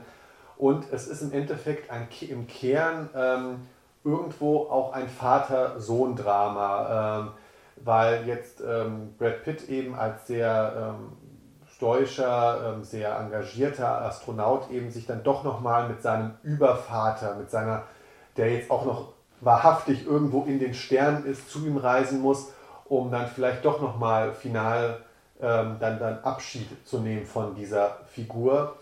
Und ähm, das Ganze wird kombiniert, aber teilweise mit meiner Meinung nach den fast einfallsreichsten Set-Pieces, die ich seit langem mal wieder gerade im Bereich des Sci-Fi im weitesten Sinne, das ist jetzt auch kein, äh, kein Star Trek äh, Ad Astra, aber äh, mit den einfallsreichsten ähm, Elementen gesehen habe, was Worldbuilding angeht und Set-Pieces, weil ähm, das Worldbuilding wird wirklich ganz so am Rande ähm, ähm, aufgemacht, dass man plötzlich merkt, ah, der Mond ist auch schon kolonisiert, da ist dann, der reist auf den Mond als quasi Zwischenlandung, bevor es weiter in den Weltall geht. Und dann ist da plötzlich ein Starbucks oder sowas auf der Mondbasis. Ähm, oder ähm, es gibt dann ähm, ein, zwei Action-Szenen, ich will jetzt auch nicht zu viel spoilern, aber wo er auf Weltraumpiraten trifft. Und die sind aber auch in diesen, werden nicht plötzlich laut, sondern sind auch irgendwo in diese Art ruhigen, meditativen ähm, Rahmen einge, äh, eingebaut. Oder ähm, auch eine sehr spannende Szene, in der man auf ein verlassenes Raumschiff kommt und schaut, was dort los ist. Also ein für mich rundum gelungener Film, der ähm, mich einfach, noch zugegebenermaßen, ähm, bei dieser Thematik auch immer gut zu haben, bei diesen Vater-Sohn-Dramen, aber ähm, auch wirklich gut gespielt und auch wirklich mal einfach, das ist dann mal wieder so ein Film gewesen der Mitte. Also er war kein kleiner Arthouse-Film, er war jetzt aber auch kein riesen Blockbuster oder kein riesengroßer Film, aber trotzdem genug Geld für tolle Effekte, ähm, eindrucksvolle Bilderwelten, die man so teilweise meiner Meinung nach noch nicht gesehen hat, mit einem tollen Star in der Hauptrolle, der auch wirklich tiefgreifende, emotionale, menschliche Themen aufgenommen hat. Und deswegen ähm, mein Platz Nummer 1, ja. Hast du den gesehen? Nein, leider nicht, aber klingt sehr spannend und ja. für Cypher bin ich ja eigentlich auch immer zu haben. Also den werde ich auf jeden Fall noch nachholen. Ja, mach das. ja, und jetzt bin ich gespannt, was ist dein Platz Nummer 1? Ja, ganz überraschend. Ähm, ist das Avengers Endgame. Ähm, ja, fang du gerne an. äh, genau, an dieser Stelle auch noch ein kurzer Verweis auf unseren Marvel-Podcast vom letzten Jahr, äh, wo wir dann auch nochmal äh, ausführlich über ähm, alle Marvel oder zumindest äh, die meisten Marvel-Filme sprechen. Ähm, ja, ein sehr würdiger Abschluss für die äh, ja, für die bisherigen Marvel-Filme, über 20 sind es ja, ähm, und äh, dass der Film es wirklich schafft, mit über 30 Stars und Charakteren so umzugehen, alles unter einen Hut zu bringen, die Geschichten zu verweben, die ähm, die Ur-Avengers ähm, denen einen würdigen Abschied zu liefern, zum Beispiel im Gegensatz zu Game of Thrones, dass man es schafft, die äh, Charakterbögen wirklich zu einem befriedigenden Ende für die Fans äh, zu führen. Ähm, das ist so eine, ja, eine Meisterleistung, ähm, ähm, ja, so viel in einen Film unterzubringen, ohne dass er jetzt total überfrachtet wird mhm. und die, man sagen muss, okay, äh, die und die ähm, Storylines wurden jetzt nicht abgeschlossen oder ähm, die Figuren sind total untergegangen. Ähm, also ja, äh, wirklich nochmal so ein nostalgischer Überblick über äh, die bisherigen Marvel-Filme, die alle irgendwie eingeflossen sind in diesen einen großen letzten Film. Ähm, ja, wirklich ein klasse Superheldenfilm. Ja, spannend. Ähm, äh, Habe ich bei dir fast schon kommen sehen. du bleibst ja deiner Tradition treu. Ich glaube, 2018 war es dann auch Infinity War äh, auf Platz 1. Das kann sein, ja. ja. Relativ ähm, aber auch ich muss sagen, kann ich nachvollziehen. Bei mir war es ja Platz Nummer 5. Ähm, ich sehe das vor allem im Vergleich mit Infinity War, ähm, den Avengers Endgame, weil was mich bei Infinity War ein wenig gestört hat, war, Infinity War war für mich kein klassischer Film mehr mit, mit einer dramaturgischen Aufteilung, mit einer Zuspitzung, sondern es war ein ähm, Set-Piece-Hopping mit den ganzen Charakteren. Das ist alles gekonnt gemacht. Aber er hat für mich nicht mehr als, als eine emotionale Achterbahn funktioniert, die ja Blockbuster-Kino ja durchaus sein kann. Ähm, sondern es war ähm, ein Zusammenführen oder ein, ein, ein Hinarbeiten auf ein ja zugegebenermaßen Infinity War ähm, trauriges, böses Ende, aber ohne wirklich ähm, klassische filmische Regeln zu befolgen, zumindest was die Dramaturgie angeht. Und ähm, für mich hat Endgame da schon weitaus besser funktioniert, weil man hat wirklich diesen Anfang gehabt mit, wir hatten jetzt die Niederlage, ähm, es wird eigentlich nur noch schlimmer, ähm, weil ähm, nur auf blinde Rache lohnt sich nicht, wird ja schnell klar in dem Film. Und dann geht es aber erstmal darum, wie gehen wir denn jetzt mit dieser neuen Situation um? Also da lässt sich auch, finde ich, Endgame extrem viel Zeit für, zu sagen, das ist jetzt diese postapokalyptische Welt nach Infinity War. Und was könnte jetzt unser Plan sein? Was könnten wir machen, um ähm, ja, ähm, das jetzt doch wieder gut zu machen quasi? Und ich finde, das macht der Film ähm, einerseits sehr unterhaltsam, einerseits auch sehr dramatisch und schafft es auch, ähm, ähm, allen Figuren oder zumindest den Original-Avengers vor allem sehr stark Tribut zu zollen. Und ähm, obwohl das zum Schluss natürlich ein riesen Schlachtengewitter ist, schafft er es selbst da, den einzelnen Figuren auch wirklich Auftritte zu verschaffen, obwohl das neben Thanos natürlich eine faceless CGI-Army ist, die da einfach auf die zustürmen. Aber es hat natürlich schon ein, es wühlte einen unglaublich auf, wenn du plötzlich, glaube ich, 38, 39 ja, Figuren so, ja. alle nacheinander durch die, äh, also dann auftreten und dann auch noch natürlich äh, Chris Evans als Captain America den zentralen Satz sagt mit Avengers Assemble. Ähm, das, das hat natürlich schon eine gewisse Strahlkraft gehabt und deswegen war das für mich ein nicht nur würdiger Abschluss, sondern es war auch wirklich ein sehr guter Film und einer der besten Filme der, der Marvel-Geschichte. Ähm, genau. Ähm, deswegen auch nachvollziehbar, warum das dein Platz Nummer 1 ist, beziehungsweise mein Platz Nummer 5. Ja, dann sind wir schon wieder am Ende angelangt. Also zum Zeitpunkt der, Aufnahme, äh, der Aufnahme ist das Jahr 2019 auch schon zu Ende. Wir blicken jetzt eigentlich gar nicht mehr traurig oder melancholisch aufs Jahr zurück, sondern sind jetzt schon wieder gespannt, was 2020 kommt. Wir haben euch ja schon erklärt, was wir uns so erhoffen für das kommende Jahr, für die nächsten Jahre. Ist ja auch wieder einiges Spannendes angekündigt. Wir werden euch auch hoffentlich weiterhin mit äh, netten Podcasts erfreuen. Ein paar neue Themen sind wieder in der Mache. Auch hier wieder die ganze Spannbreite von Serien, Filmen, als auch vielleicht mal wieder einen eher computerspielzentrierten Podcast. Da hat ja vor allem Daniel äh, ein, zwei Ideen, die wir euch an der Stelle aber noch nicht verraten wollen. Ja, ähm, wenn ihr noch mehr von uns hören wollt, geht natürlich auf Daniels YouTube-Channel auf Ivo2KTV. Dort findet ihr in seiner Playlist unsere weiteren Folgen. Aber ihr müsst das Ganze nicht nur streamen, ihr könnt auch auf press-play-podcast.com gehen. Dort findet ihr dann auch unsere ja, eigene Homepage, wo die ganzen Ausgaben auch zum Download als MP3 für euch bereitstehen oder wo ihr auch das Ganze in einen Podcast-Feed einbinden könnt. Ansonsten besucht natürlich auch Daniels Channel, Ivo2K Dort bringt er immer die neuesten Videos tagtäglich, mehreres, mehr, mehr, ja, viel Material, mehrere Videos immer wieder zur Veröffentlichung, äh, Veröffentlichung steht da bereit. Lasst ihm Comments da, lasst auch uns Comments da. Da freuen wir uns immer drüber. Was waren eure Filme des Jahres 2019? Was hat euch enttäuscht? Was waren eure Flops? Würde uns auch interessieren. Gab es was, was bei uns absolut nicht nachvollziehbar war oder wo ihr sagt, ja, da habt ihr recht. Schreibt uns in die Comments. Und ansonsten habt einen guten Start ins Jahr 2020 und bis demnächst. Ciao.